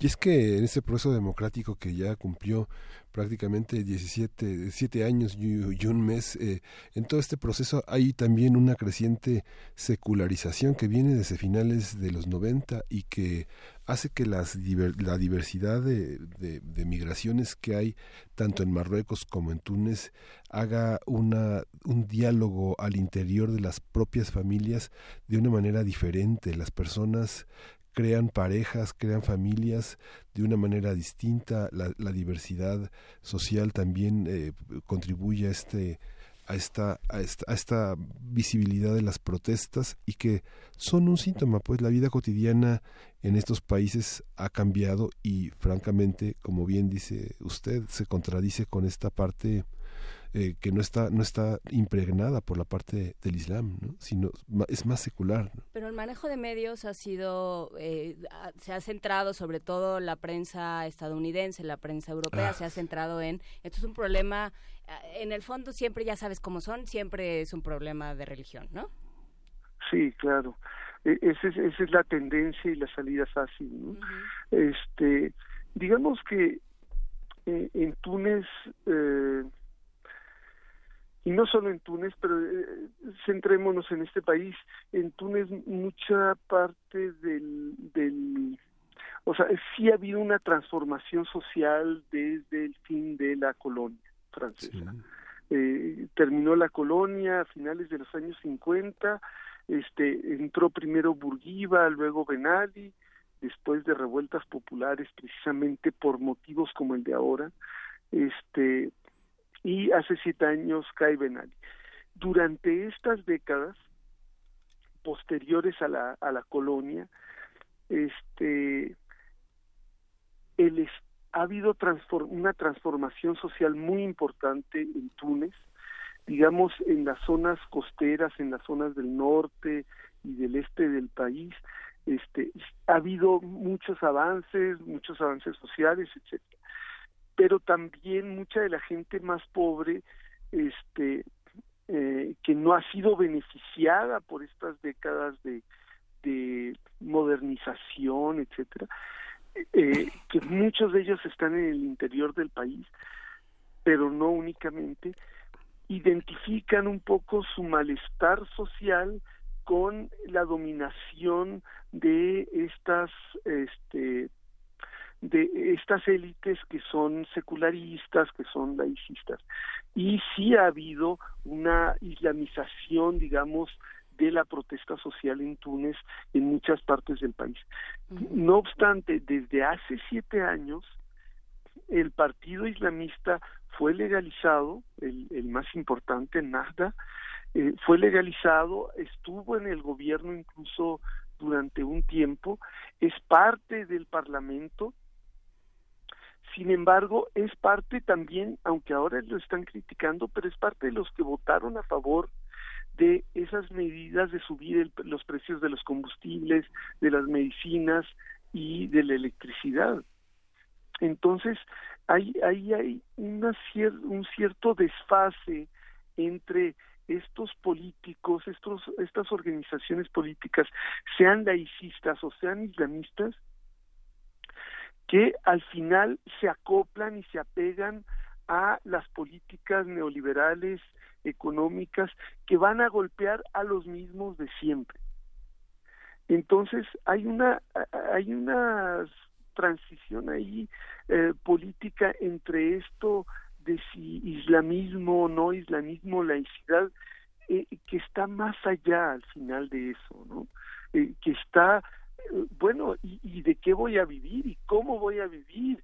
¿Por qué después y, y, que tiene que ver con un problema más amplio, incluso mundial, en el que tenemos cada vez más riqueza, más cosas, eh, no sé, sofisticadas, teléfonos celulares, etcétera, pero también mucha pobreza, una desigualdad descomunal que, que, está llevando al mundo, no solo a Túnez, al mundo, a una situación eh, paradójica, tremenda de, de, malestar social. Por supuesto, el caso de Yemen, por ejemplo, es, es dramático y de muchísimas otras eh, otras partes del mundo. Y creo que eh, das en el clavo, o creo que es una es un punto importante donde poner la mirada este de qué tipo de democracia se quiere, digamos, eh, todo el, siglo XX, la segunda mitad del siglo XX, sobre todo eh, por parte de Estados Unidos eh, y por parte de eh, ciertos países europeos, se trataron, se, se, habló de vamos a instaurar la democracia, ¿no? lo, lo que entendemos nosotros, la democracia y el desarrollo, y ahorita se están viviendo unas crudas espantosas en términos políticos, sociales, por supuesto económicos y culturales también. Así es, una, este, unas crudas tremendas que tienen que ver con una resistencia también de, de, de las élites a hacer cambios. Uh -huh. Simplemente este los gobernantes, los que están acostumbrados a, a estar en, en, en las, los sectores más elevados, dicen, pero ¿por qué vamos a cambiar? ¿O a maquillarle un poquito para que esta gente se calme, vamos a hacer algún pequeño cambio menor, vamos ahora a poner a este, a poner a aquel, vamos a, a modificar esto, modificar aquello, pero esencialmente eh, dejemos la misma estructura y nosotros vamos a seguir mandando, etcétera. Y eso no es sostenible a largo plazo. No es sostenible. En, en Túnez es, digamos, un lugar donde esto se hizo de una manera suave, pero en otros países como Siria, Egipto, pues se ha hecho de una manera muy dura y las consecuencias se están viendo pues de una manera muy drástica, ¿verdad? pero no, no ha resuelto el problema de fondo ni en Siria, por supuesto, pero tampoco en Egipto y, y, ni siquiera en un lugar como Túnez, donde aparentemente las cosas habrían sido más agradables. Sí, y lo que es curioso es cómo se construyen los discursos desde, desde ciertos medios, ¿no? Y por, eso me gustaría que, que habláramos finalmente de qué medios revisar, porque si uno revisa los tradicionales, los más, eh, los más visibles, lo que hay es una idea de fondo de, bueno, pues es que así han sido siempre, ¿no? Pues es que desde los turcos y los otomanos llevan peleando, entonces da igual. Y, y no es así, son problemas posmodernos. Sí. ¿Qué revisar, eh, Gilberto Conde? Bueno, este... sí necesitamos como un una serie de cambios en la manera de ver el de ver el mundo no este tanto a nivel internacional como a nivel de nuestro propio país este deberíamos estar viendo más cosas no solamente los problemas es muy importante ver los problemas y verlos de manera diferente pero también es importante ver como la normalidad pero la normalidad no es noticia y como no es noticia, no hablamos de ella. Este, se habla de la normalidad en los países, este, bueno, los países dominantes, los países más importantes, ¿no? Estados Unidos, Europa, este, nos fijamos, eh, ah, qué bonitos los Alpes o eh, qué suave la vida en tal parte y, no hablamos de eso en cuanto a otros países, ¿no? en cuanto a África, en cuanto al norte de África, los países árabes, este y, y también habría que hablar de literatura, de pintura y no solamente de crisis. Pero y cuando hablemos de crisis, pues verla en su contexto, ¿no? ¿Qué tiene que ver con eh, el fin de, eh, eh, la manera en la que fue colonizado colonizada la región que tiene que ver con la manera en la que fue supuestamente descolonizada la región. Este eso tendríamos que estarlo pensando como con más calma, con más tiempo. Aquí afortunadamente en, el espacio, en primer movimiento, se tiene tiempo para reflexionar las cosas con profundidad, pero en la mayor parte de los lugares es, es todo rápido y no hay tiempo de, de profundizar en estos en estos otros temas que, que son necesarios para entender el fondo de, de, de, de, las crisis y, y qué sé yo los eh, medios, fundamentalmente el caso de Túnez, pues desgraciadamente son fundamentalmente en lengua francesa, ¿no? Digamos que uno ve la actividad enorme del Instituto del Mundo Árabe. Sí, pero, pero hay, una, hay una gran actividad, una gran actividad intelectual, digamos, en Túnez la, la participación en los, de los tunecinos en el Instituto del Mundo Árabe, las publicaciones, Le Monde dedica una, un espacio muy importante, África, eh, Le Monde Diplomatique, Liberación, hay una gran cantidad de publicaciones, pero que no se reflejan ni siquiera en periódicos tan importantes en la parte internacional como El País o El Mundo, ¿no? Es, es, escaso, ¿no? Cierto, estaba ahora revisando precisamente este algunos medios, hay, hay, hay dos sitios que, que yo utilizo bastante para mantenerme al día de la información en esta, en esta región del mundo. Uno de ellos es almonitor.com, que es un, una este tienen periodistas de muchos lados que hablan acerca de diferentes regiones del Medio Oriente y el norte de África. Este y sí han hablado de Túnez y de lo que ha estado pasando, pero si se le compara con otras regiones es mínimo, ¿no? Y es un medio en inglés.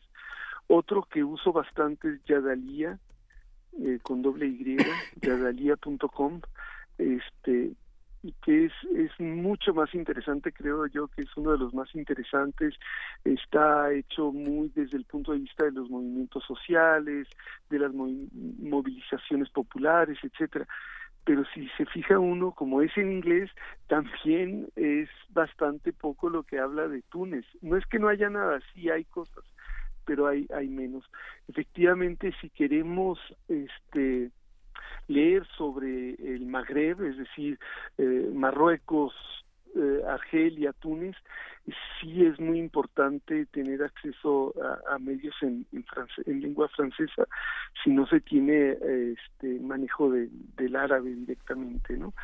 Y luego eh, Al Jazeera con con lo que se le con todo y lo que se le ha criticado por parte, bueno, en, la disputa esta entre Arabia Saudí y Qatar, este, eh, Al Jazeera es un medio muy importante, muy serio, muy profesional, eh, que a veces tiene, pues obviamente también sus tendencias y sus elecciones eh, de antemano, pero que sí entra a los temas de los movimientos sociales. Eh, pero también hay un hay menos cobertura sobre Túnez y, el, y el norte de África que sobre otras regiones de, de, los países árabes. Pues, eh, te agradecemos mucho este recuento, tomamos nota de las diferentes de los diferentes sitios que mencionaste y te agradecemos como siempre Gilberto Conde esta conversación y esperamos eh, platicar contigo pronto. Pues será como con el enorme gusto de siempre este, me encanta estar en primer movimiento con ustedes, eh, con los tres, aunque ahora están dos, y este y, y con la audiencia que es este eh, pues magnífica. Muchísimas gracias. Gilberto Conde. Nos vamos a una pausa.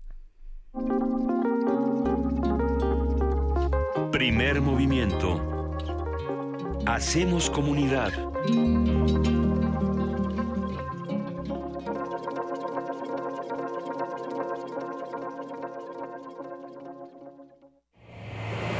Creencia dicta que cualquier conjuro o maldición ejecutado después del atardecer aumenta su fuerza conforme se acerca a la medianoche. Para aumentar su sonido, Carpe Noctem. Sintonízalo ahora los viernes a las 0 horas por el 96.1 de FM. La noche es la mitad de la vida y es la mejor mitad. Radio 1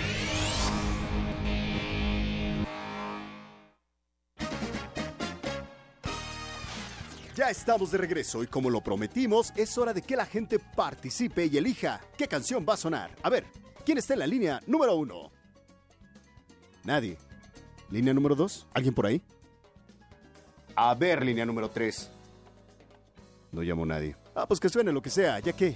Para que no suene lo que sea, el instrumento es la participación. Este 2018, las elecciones las hacemos todas y todos. Instituto Electoral Ciudad de México. Hoy muchos traemos la camiseta bien puesta por México. Y en las próximas elecciones de 2018 capacitaremos a más de 1.400.000 personas que contarán los votos de las y los mexicanos. Trabajar como supervisor o capacitador asistente electoral es poner mi granito de arena para seguir construyendo el México que quiero. Únete y participa en la organización de las elecciones del primero de julio. Porque mi país me importa, te invito a trabajar en este gran equipo. Infórmate en INE.mx. Instituto Nacional Electoral, INE. En el año 420 a.C., un hombre pasaba horas tratando de resolver los enigmas orgánicos del ser humano. Hoy, gracias a él, lo último sobre investigación y salud llegará a tus oídos. Hipócrates 2.0. Investigación y vanguardia en salud. Escucha esta serie coproducida por el Programa Universitario de Investigación en Salud y Radio UNAM, todos los martes a las 18 horas por el 96.1 de FM. Radio UNAM, Experiencia Sonora. Durante años hemos trabajado en proteger el medio ambiente y lograr nuestras propuestas. Entendimos que protegiendo solo el medio ambiente, la otra mitad, la de tus necesidades básicas como tu economía y seguridad, requieren de mayor atención y mejores resultados. Soy José Antonio Amid, precandidato del Partido Verde a la presidencia. Soy un ciudadano sin militancia política y un servidor público con experiencia. Militantes verdes, apóyenme la votación interna y cuidemos juntos el ambiente entero de nuestro país. Partido Verde, dirigido a los tres tipos de afiliados del Partido Verde Ecologista de México e integrantes de su Consejo Político Nacional. En 20 años los servicios han empeorado. Antes la seguridad nunca fue un problema. El gobierno no le ha invertido al transporte público. En los últimos seis meses, cuatro asaltos al puesto. Se os ve cómo están las calles. El tráfico ha empeorado horrible. En los últimos 20 años, todo cambió. Yo siento lo mismo que tú. Ya basta. Es hora de que esta ciudad grande se convierta en una gran ciudad. Soy Miquel Arriola y si ustedes quieren, yo puedo. Si nosotros queremos, Miquel puede. Mensaje dirigido a los integrantes de la Convención de Delegados del PRI.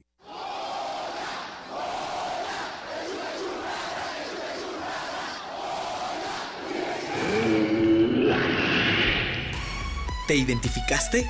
Identifícate con Fundación UNAM y ayuda a becar a miles de alumnos universitarios. Súmate 5340-0904 o en www.funam.mx. Contigo hacemos posible lo imposible.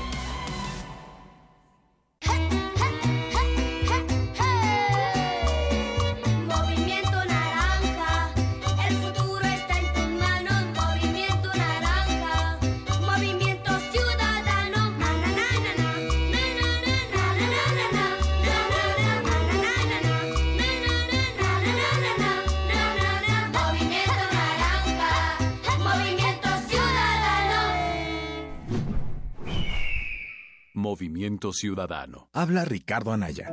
Es momento de dar un paso al frente. Es momento de un proyecto que no vea la autocrítica como una debilidad, sino como un camino para mejorar. En este frente no vamos a defender lo indefendible y no vamos a permitir que en México siga gobernando la corrupción. En este frente estamos quienes queremos un cambio profundo. Es momento de hacer lo correcto. Es por México. Ricardo Anaya, precandidato a presidente de México. PAN, el cambio inteligente. Mensaje dirigido a militantes del PAN. A bordo de la nave de la Resistencia existe una habitación que nunca se abre. Excepto la última hora del último día de la semana. Ahí- Ahí vamos a reírnos del mundo, a demoler los muros con canciones, a bailar en la posición que queramos. Todos eligen la música, todos la disfrutan. Todos la bailan. El Buscapiés. Tú eres el alma de esta fiesta. Viernes, 22 horas. Por el 96.1 de FM. Radio UNAM.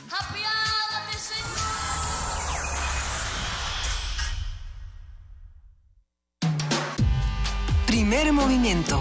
Podcast y transmisión en directo en www.radio.unam.mx.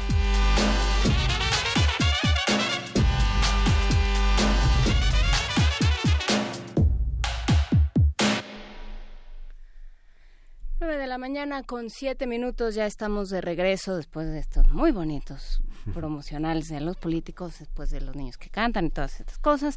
Ya estamos de vuelta venturosamente con poesía necesaria. Sí, vámonos a poesía necesaria.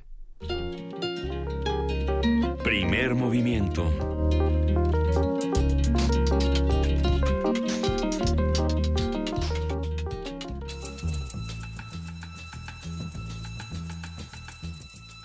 Es hora de poesía necesaria.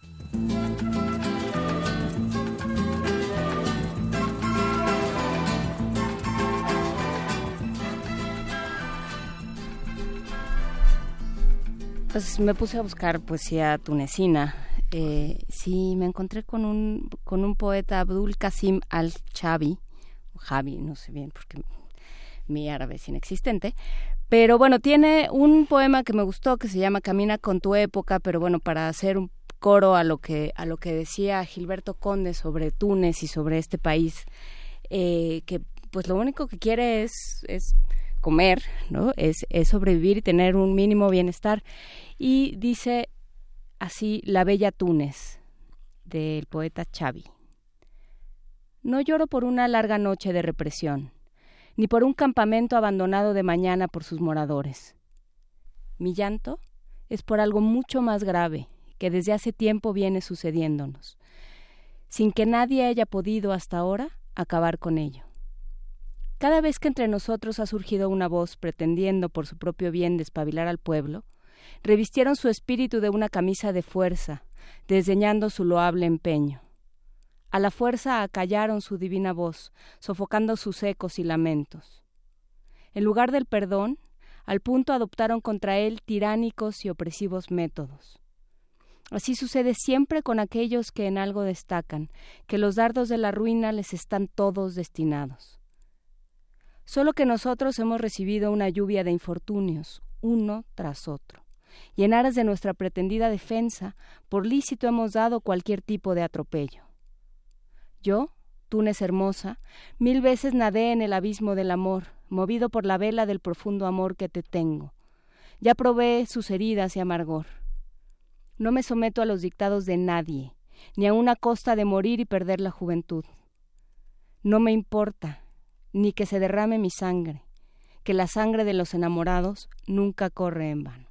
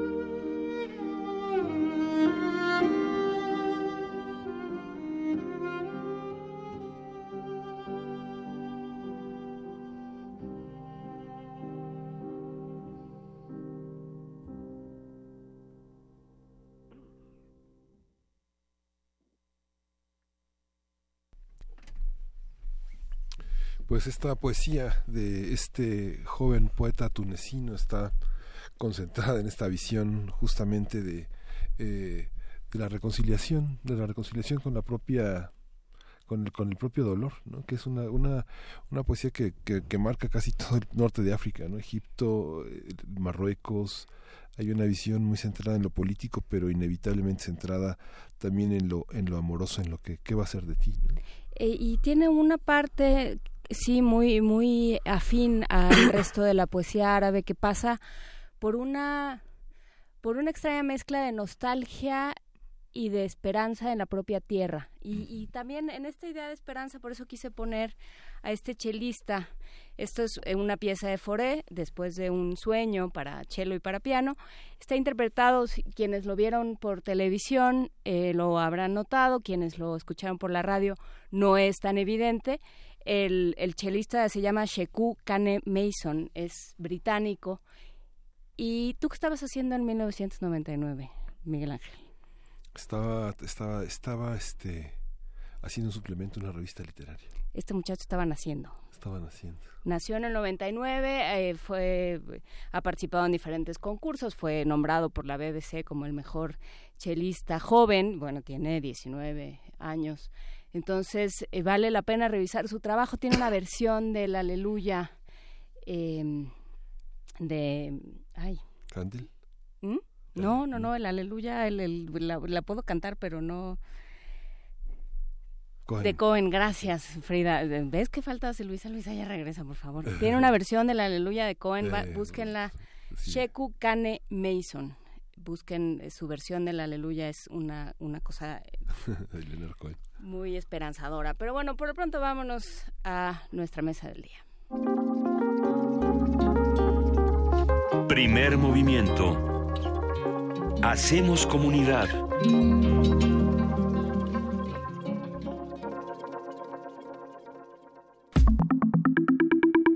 La mesa del día. De acuerdo con el consenso de analistas, es muy probable que la cifra de crecimiento para México en el 2017 se ubique en 2%, mientras que la expectativa para este año es de 2.2%. Algunos factores como la renegociación del Tratado de Libre Comercio de América del Norte, la reforma fiscal y las tasas de interés de Estados Unidos, así como el proceso electoral, podrían afectar el crecimiento de la economía, que de por sí cualquier cosa le afecta. Otro tema pendiente es el del ingreso básico. En noviembre del año pasado, el Consejo de Representantes de la Comisión Nacional de Salarios Mínimos aprobó un aumento de 8 pesos con 32 centavos para el salario mínimo. Este incremento que entró en vigor para 2018 fue desestimado por diversos sectores por considerarlo insuficiente ante el incremento de precios. En el tema del empleo, aunque el gobierno presumió la cifra récord de 800.831 empleos creados en 2017, el índice de mejores trabajos del Banco Interamericano de Desarrollo ubica a nuestro país en los últimos cinco lugares de Latinoamérica. Y vamos a conversar sobre eh, las tendencias económicas a observar en 2018, cómo se están reposicionando las fuerzas, quién está a cargo y qué lugar ocupa la economía en el bienestar social. Y para ello está con nosotros Rolando Cordera Campos, él es director del programa universitario de estudios del desarrollo y un académico que desde hace muchos años se ha dedicado a- a dar luz sobre estos temas que tanto afectan a nuestro país y a Latinoamérica. Buenos días, Rolando Cordera, ¿cómo estás? ¿Qué tal? Buenos y gélidos días. Buenos y gélidos días, Rolando. ¿Cuáles son los temas en la agenda económica, no solo para México, sino de qué se está hablando cuando se habla de economía en este año, en Oh, estos mira, tiempos? re- recientemente, es Juan Inés, ¿verdad? Sí. Eh, Recientemente, Juan Inés, eh, el Banco Mundial publicó sus eh, pe- perspectivas económicas para, para el año. Y de una parte eh, nos informa que el buena parte, prácticamente todas las economías del planeta han empezado a crecer, eh, unos más, otros menos, pero todas están creciendo a diferencia de lo que pasaba hasta hace muy poco, en que unos cuantos crecían, la mayor parte estaban estancadas o incluso, como ha ocurrido en América Latina, particularmente con, con Brasil, decrecían, ¿no? Pero al mismo tiempo el Banco Mundial en, en la, en, el- en la carátula de, de su informe, que es un informe muy bueno, eh, dice, bueno, pero ¿y cuánto tiempo va a durar esto?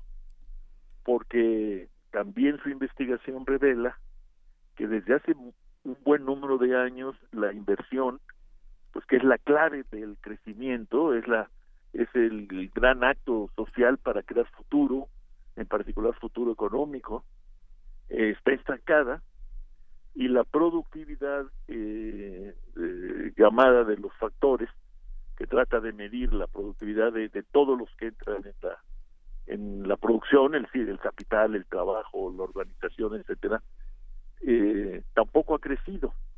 Y eso quiere decir que el crecimiento potencial, eh, así llamado, tampoco ha crecido en los últimos años. Entonces, lo que el Banco Mundial advierte es que si no se llevan a cabo políticas activas de inversión, de formación de gente, de preparación del trabajo, es probable que esta, esta recuperación que parece generalizada, pues muy pronto eh, empiece a menguar y, y no dure, ¿no?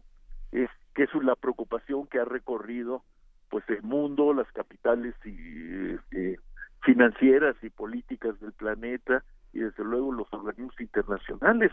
Eh, hasta hace muy poco se hablaba de, de la muy alta probabilidad de que el mundo entrara en esto que los eh, se, eh, se, se llamaba el estancamiento secular, es decir, un crecimiento muy lento con una creación muy pobre de empleo y entonces sin, sin generar excedentes para para las políticas sociales de compensación y de y de protección de, de la gente. Eh, no se ha borrado de la agenda posible esta esta perspectiva que que estaba siendo cultivada pues no, no por un marxista trasnochado no metido en el museo británico sino por pues por gentes como Larry Summers que, que fue secretario del tesoro con con el gobierno del presidente Clinton no este entonces las perspectivas eh, en lo inmediato parecen buenas eh, en lo que sigue no están asegu- no está asegurado nada. Y en el caso mexicano a mí lo que más me preocupó de, de un primer vistazo que que hice de- del informe es que las proyecciones del banco para nosotros mantienen pues, un crecimiento, como lo dijeron ustedes hace rato, de alrededor del 2%, pero lo que llama la atención es que estos crecimientos para México que el Banco Mundial proyecta están por debajo de lo que el banco espera para el conjunto de la economía mundial, para el conjunto de las economías avanzadas y para el conjunto de las economías eh, en desarrollo y de los eh, así llamados mercados emergentes. Es decir, eh, crecemos, que, que bueno, pero crecemos muy por debajo o por debajo de cómo va a crecer el mundo según estas proyecciones. Y, entonces lo que es crucial para un país como este con esta demografía que es la creación permanente y, y rápida de buenos empleos pues eh, estará postergándose porque pues eh, el este milagro de los panes y de los peces de que nos hablan las cifras del empleo pues eh, tienen frente así un mentiz muy fuerte eh, una buena muy buena parte de los empleos creados son empleos muy mal pagados por abajo de los iguales o por abajo de los tres salarios mínimos. Esa es la la realidad social de una economía que no ha crecido lo lo que reclama la demografía en los últimos 30 años. Y seguimos con eso esa ya no es encrucijada ya no sé cómo llamarla ¿no?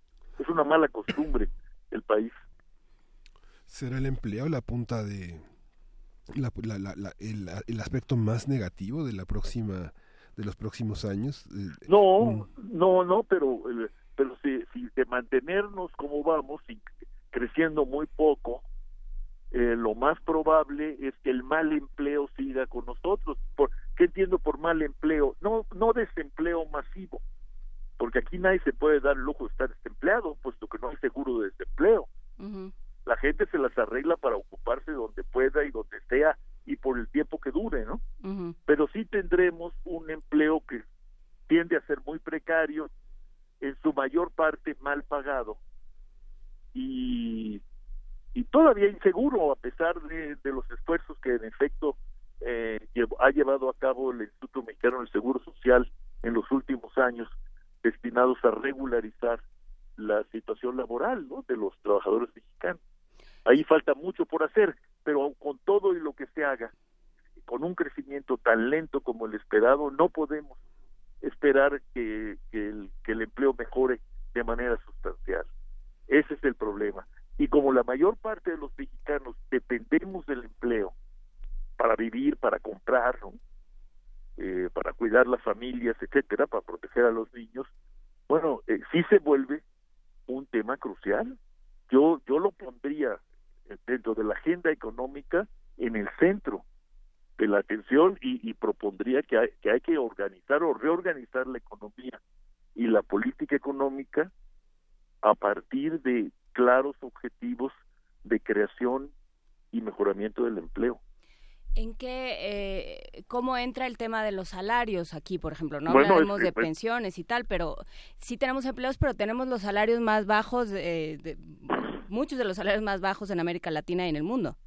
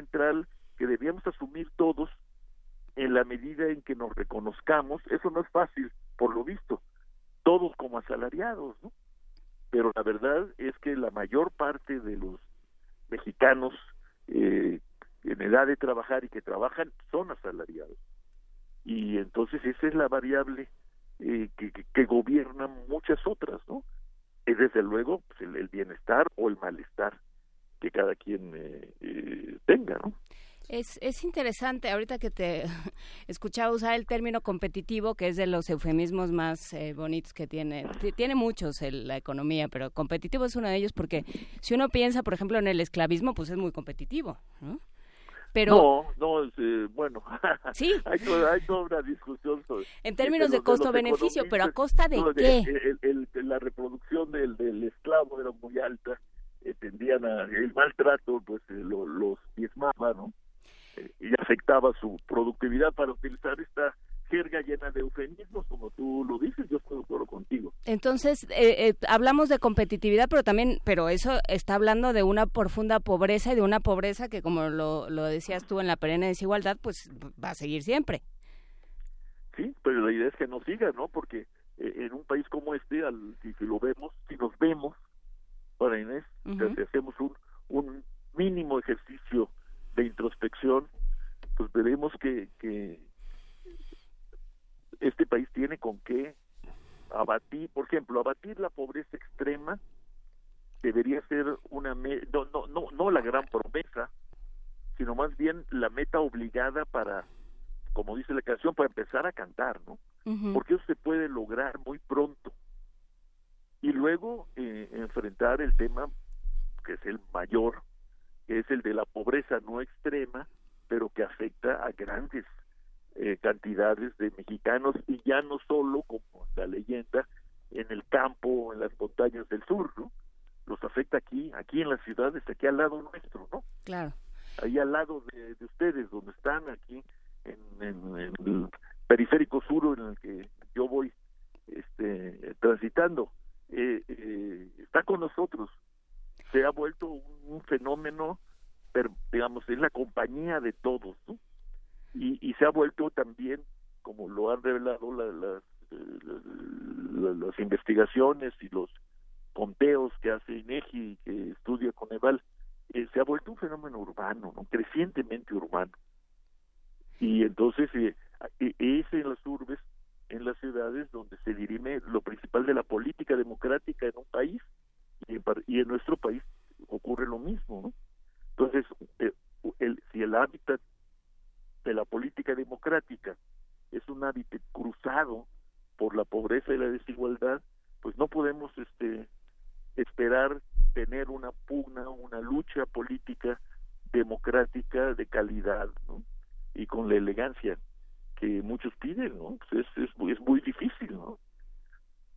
¿Cuál es el vínculo? eh, ¿Cómo se han vinculado? Porque ha, ha habido muchos, eh, muchas versiones, pero la ética y la economía, ¿tienen algo que ver? ¿No se con- no empatan? ¿Qué, qué ha pasado, Rolando Bueno, Cordero? Mira, este, por un tiempo se, se consideró por parte de quienes practican lo que se llama la corriente principal o la corriente dominante en el pensamiento económico, pues que la que la economía era una ciencia, ¿no? Como el- cualquier otra ciencia y no tenía nada que ver, ¿no? Con las consideraciones eh, morales, ¿no? Con y con la ética, olvidando que, que, pues, el padre fundador, que podemos hablar en esos términos, Adam Smith, pues eh, siempre vio a la economía como una derivada de la filosofía moral, ¿no? Que él practicaba pues con, con brillantez y profundidad. En los últimos años hay ha habido desde diferentes perspectivas pues un reclamo ¿no? por esto y, y una insistencia en la necesidad de por un lado de, de dejar atrás esa superchería que, dominó por largo tiempo el pensamiento económico del, del famoso hombre económico racional y maximizador, ¿no? El hombre es algo, es mucho más, ¿no? Ese es el Homo sapiens, no es el Homo económico, ¿no? El Homo sapiens está lleno de pasiones, de odios, de temores y de amor y, y de veleidades y, y demás, y ese es, ese es el, el que se mueve, el que toma decisiones buenas y malas, ¿no? Entonces, ha, ha habido un esfuerzo, por un lado, por eh, pues hacer más complejo el estudio del, del actor, digamos, inicial de, del drama económico, ¿no? La, la persona, el, el hombre. Luego, insistir en lo que insistían los clásicos, ¿no? El hombre solo es incomprensible, inexistente, el hombre es siempre, eh, un, digamos, un ente social, ¿no? Y tercero, no se puede andar por la vida este sin hacer eh, hacer consideraciones éticas desde la más brutal que es la de que bueno allá cada quien no este yo lo que tengo me lo he ganado y el que no lo tiene es porque no sirve porque no es productivo etcétera así del egoísmo brutal y extremo. Este eh, a, todas las escalas de la de la consideración del, de la relación entre lo social y, y los individuos. Y, y, y- cada vez más se, se insiste en la necesidad de por un lado revisar lo que los estudiosos llaman la ética pública no que se suponía era un componente indispensable permanente de los regímenes democráticos hasta que también ahí se soslayó el tema. Y en la economía no se diga, sobre todo frente a las desigualdades que se reproducen, no se corrigen a nivel mundial y que se dan también en, en prácticamente todos los países, y luego pues, ante los desastres que trajo consigo la llamada Gran Recesión de 2008 y 2009, que implicó pues una pérdida millonaria de, puestos de trabajo, el estancamiento de los de los salarios, la reducción en las cuotas destinadas a la protección social, no en países como el nuestro, fiscalmente pobres y débiles, sino en los países más avanzados del mundo. Y ahí entonces se, plantea con mucha fuerza el tema de la ética en la política y de la ética en la economía. Y pues no hay sino que aplaudirlo y, y unirse a ese reclamo. ¿no? Sí, es que ayer escuchaba a un analista eh, estadounidense conservador que decía, vean cómo está, eh, hablaba del caso migrante, ¿no? Defendía estas eh, reformas migratorias de Trump y decía, es que miren cómo está Alemania, comparen a Alemania antes y después de la crisis migratoria.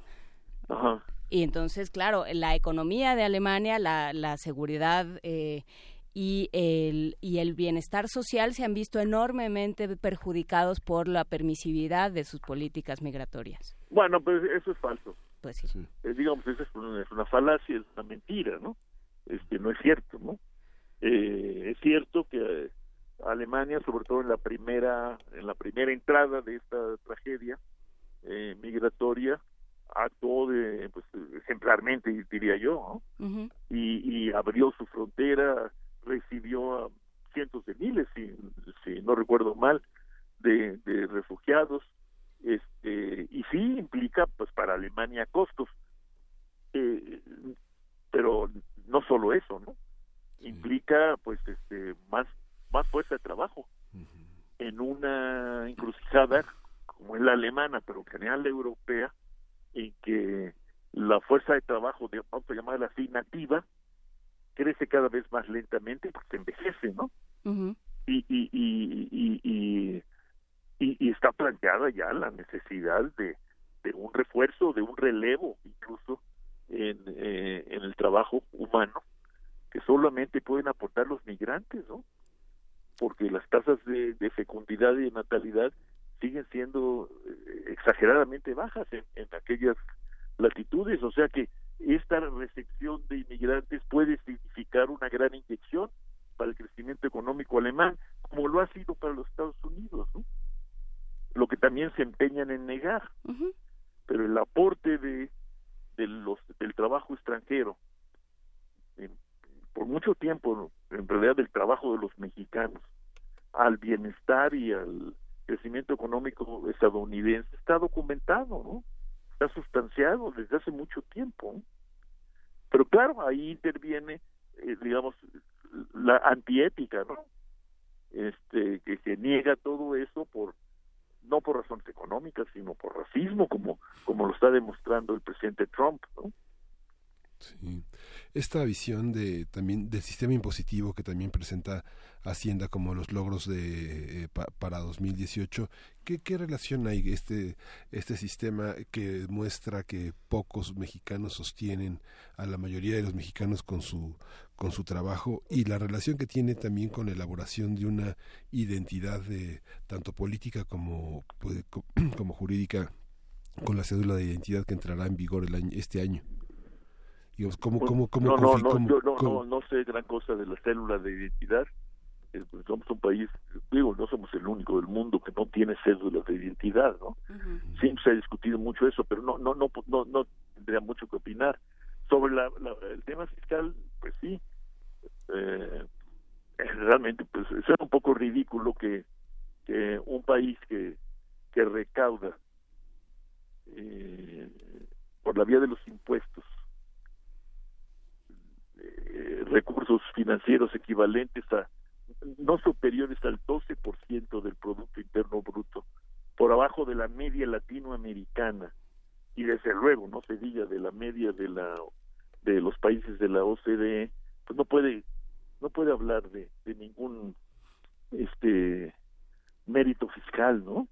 Hemos vivido en la penuria fiscal por décadas y y este gobierno que, que anunció y se arriesgó a hacer una una reforma eh, fiscal básicamente tributaria pues recibió una tal andanada de rechazo por parte particular de la empresa eh, de la empresa eh, de los empresarios eh, privados y de sus organizaciones que, que, la dejó entre paréntesis la- la dejó entre paréntesis y, y se comprometió a no volver a tocar los impuestos en, en lo que va de su gobierno y así lo ha hecho. ¿no?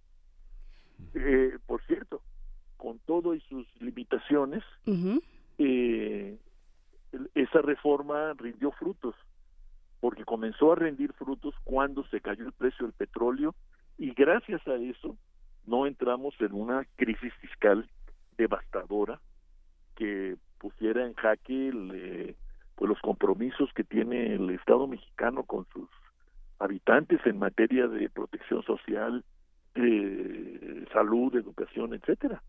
Eh, pero es del todo insuficiente.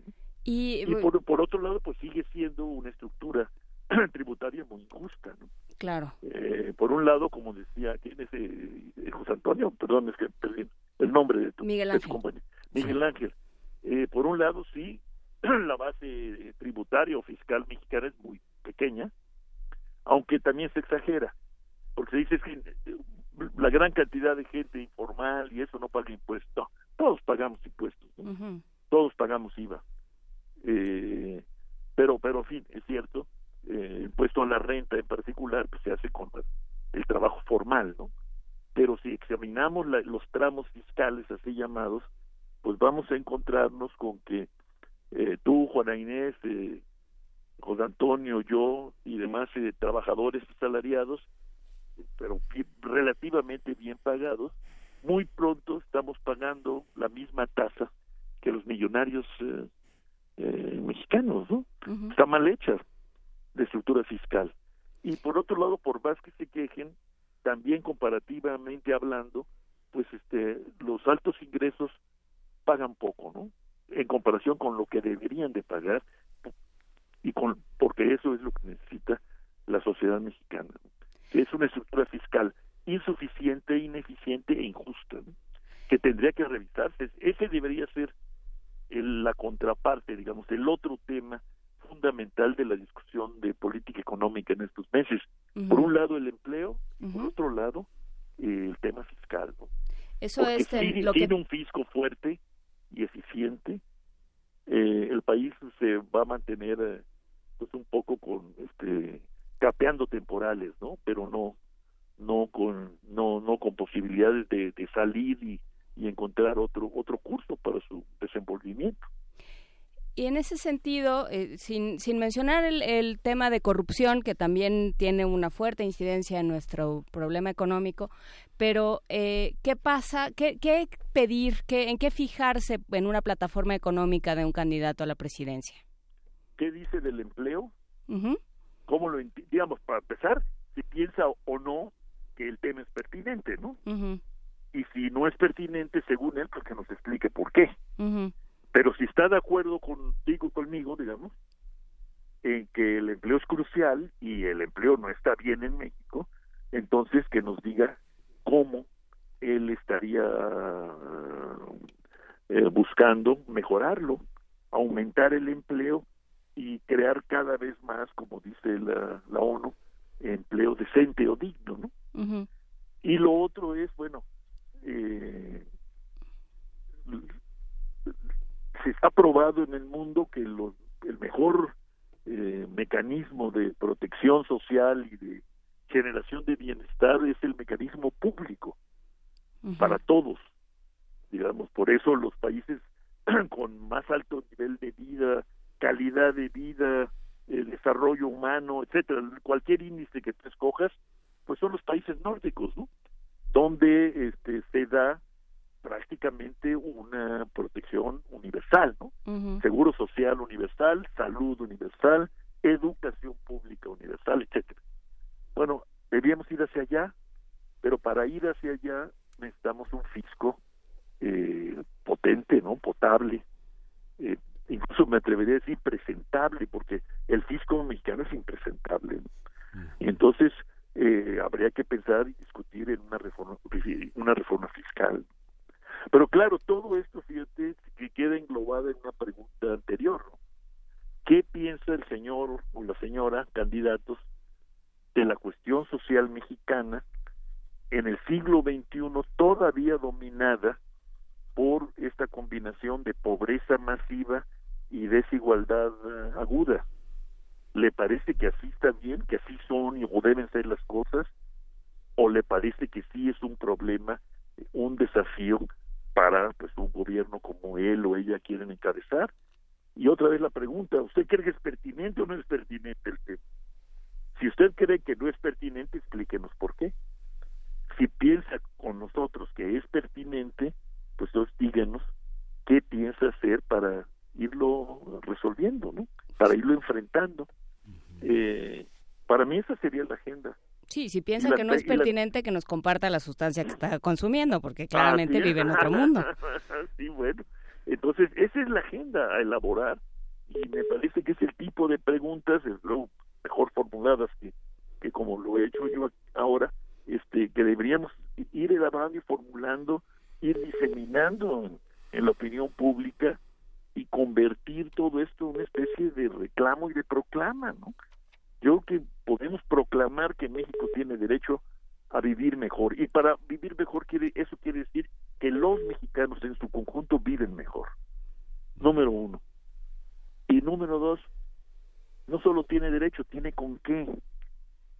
Tiene mucha riqueza acumulada, tiene toda, ya tiene muchas capacidades instaladas, aunque no sean suficientes y, y no estén funcionando todas eh, eh, bien, pero tiene. Bueno, tenemos esta universidad, ¿no? Y con, como esta universidad ya ahora en México, a diferencia de hace 40 años, hay muchas otras universidades. Bueno, hay que crear más universidades, obviamente, o nuevos sistemas de educación media superior y superior que no tengan por qué replicar eh, a nuestra, por ejemplo, nuestra universidad, que pues que al final de cuentas tiene una estructura pues de principios del siglo XX, ¿no? En fin, pero yo se puede mostrar, se puede ilustrar, ¿no? Que en este país hemos, a pesar de todo, hemos sembrado eh, capacidades y potencialidades. Esas hay que hacerlas explícitas y buscar la manera de potenciarlas y vincularlas para pues, tener un, un desempeño económico y social mejor, ¿no? No como el que hemos tenido en los últimos 30 años. Yo no sé por qué todavía hoy hay gente que, que insiste en que, bueno, eh, somos casi, se llega a decir que somos ejemplares, ¿no? Pues no, no somos ejemplares, ¿no? Hemos, eh, hemos sacrificado, eh, perdido muchas oportunidades, sacrificado recursos y capacidades, y eso se puede medir, ¿no? Por- cuando otra vez examinamos el estado del empleo en México, ¿no? Digamos, si, si, si tomamos nota en serio de que la mayor parte de nuestros jóvenes llora, La economía fundamentalmente también es el tránsito de la ley. ¿Qué, qué papel juegan en este sentido, en este concierto, eh, los empresarios que frente a la reforma fiscal que hubo en Estados Unidos se pronunciaron con viejas demandas también en torno a, a prestaciones, a relaciones eh, eh, de pensiones, de estrategias que debe seguir el Estado para ayudarlos a seguir invirtiendo en México y no irse en las empresas más poderosas? Bueno, yo no sé a dónde se van a ir los empresarios mexicanos, eso también es el petate del muerto, ¿no? Ajá. No se van a ir, aquí viven muy bien, ganan mucho dinero.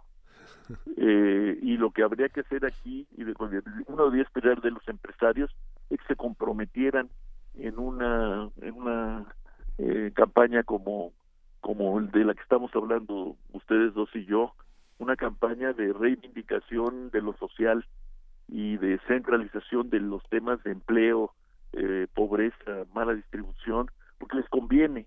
En la medida en que, aum- en que am- abatamos la pobreza, aumentemos el salario, aumentará el mercado interno. Y ese mercado interno quiere decir consumo de sus bienes y servicios que ellos producen. Eh, yo pienso que, que los empresarios tienen un papel muy importante que jugar en, en, esta en esta idea y en esta perspectiva de la que hemos estado hablando. Este ojalá y, y se convencieran y concurrieran a un gran acuerdo nacional que no puede soslayar el, tema social de, que, que nos ha ocupado esta mañana no yo creo para ellos es, es muy importante este eso de vivir segmentados o los medianos poderosos y grandes rodeados de guaruras pues no es una buena forma de vida no Pues no debería de serlo. Te agradecemos muchísimo, Rolando Cordera, esta conversación y esperamos eh, seguir conversando contigo a lo largo de estos meses. Para mí con mucho gusto como siempre Juana Inés Juan Antonio y muchas gracias y, y buen año También para ti, muchísimas gracias. ok hasta luego Hasta luego. Vamos a escuchar música, vamos a escuchar de Cato, Ojos Cerrados.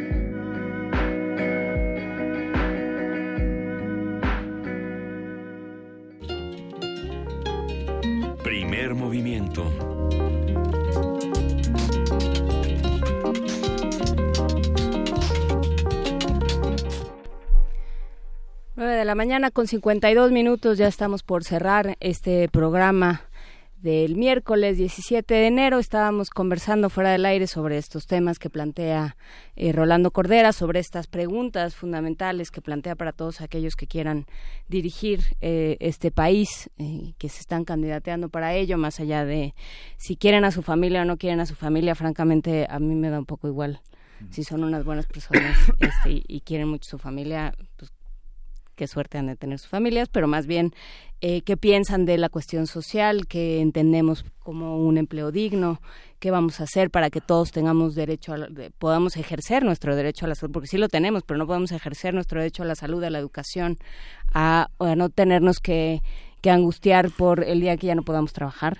En- y un montón de cosas. Y hablabas tú también de Mauricio Funes. de Ah, este sí, bueno, político. Mauricio Funes, este periodista, este líder social que fue presidente de El Salvador. Hace algunos meses le dieron ya la ya la, la protección en Honduras para que no sea perseguido por la ley hacendaria en su país y no responda por los millones de dólares que, que se embolsó.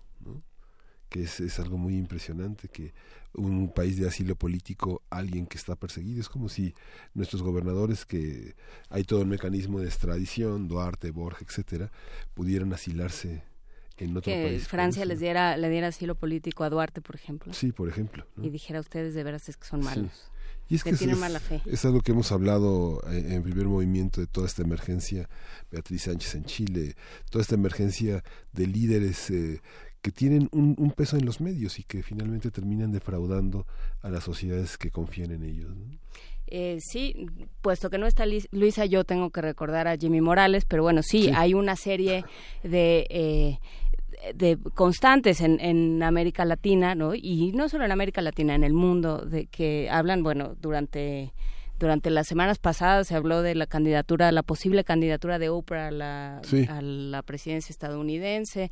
Eh, esta idea de la gente visible que no es política o que no es política en el sentido más tradicional o profesional, eh, pues que, que parece que lo puede hacer mejor que otros y que en realidad si hay un sistema que no funciona, hay una rendición de cuentas que no funciona, pues lo de menos es quién está a- al frente de las cosas, pues la- se terminará contaminando o entrando en un sistema contaminado. Pero bueno, ya esos serán asuntos para otro día. Por lo pronto, nos vamos a una de las producciones eh, de aquí de Radio UNAM en esta eh, en este extraño concurso de la Bienal de Escultura Imaginaria, todo aquello que podemos construir a través del sonido, todo aquello que viaja a través de las ondas radiofónicas. Vamos a escuchar El ruiseñor enamorado. Primera Bienal de Escultura Imaginaria. Serie Antologías.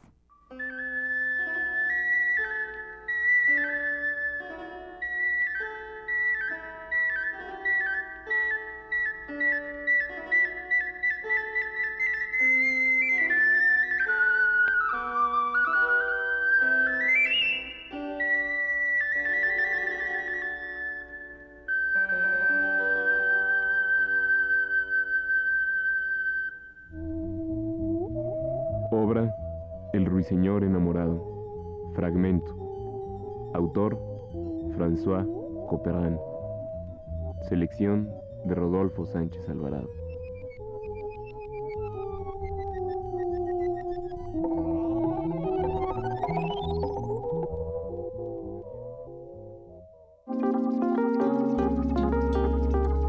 Primer movimiento. Hacemos comunidad.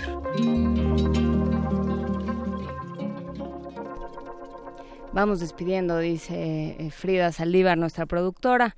Pues sí, ya, ya nos vamos eh, de este programa. Mañana estará con nosotros ya de regreso Alberto Betancourt. Estará, esperamos, eh, Luisa Iglesias. Vamos a hablar sobre eh, las conversaciones sobre el final de la vida. ¿De qué tenemos que hablar con nuestros seres queridos, con nuestros familiares, con aquellos que dependen o de quienes dependemos económica, emocional, anímicamente?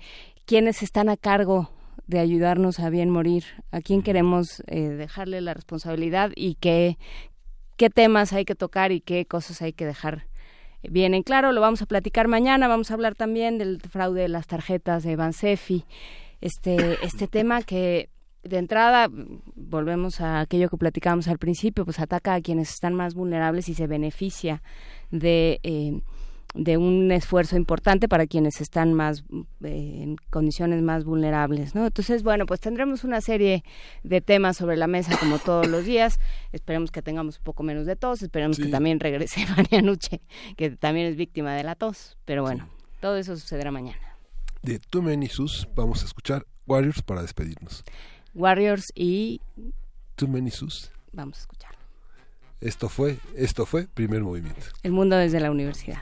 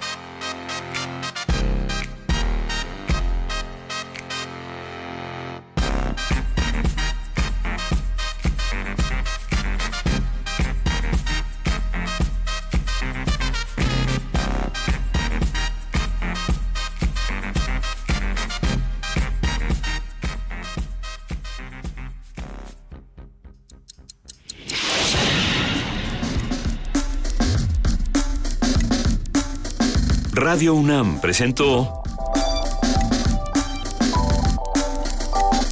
Primer Movimiento. El mundo desde la universidad.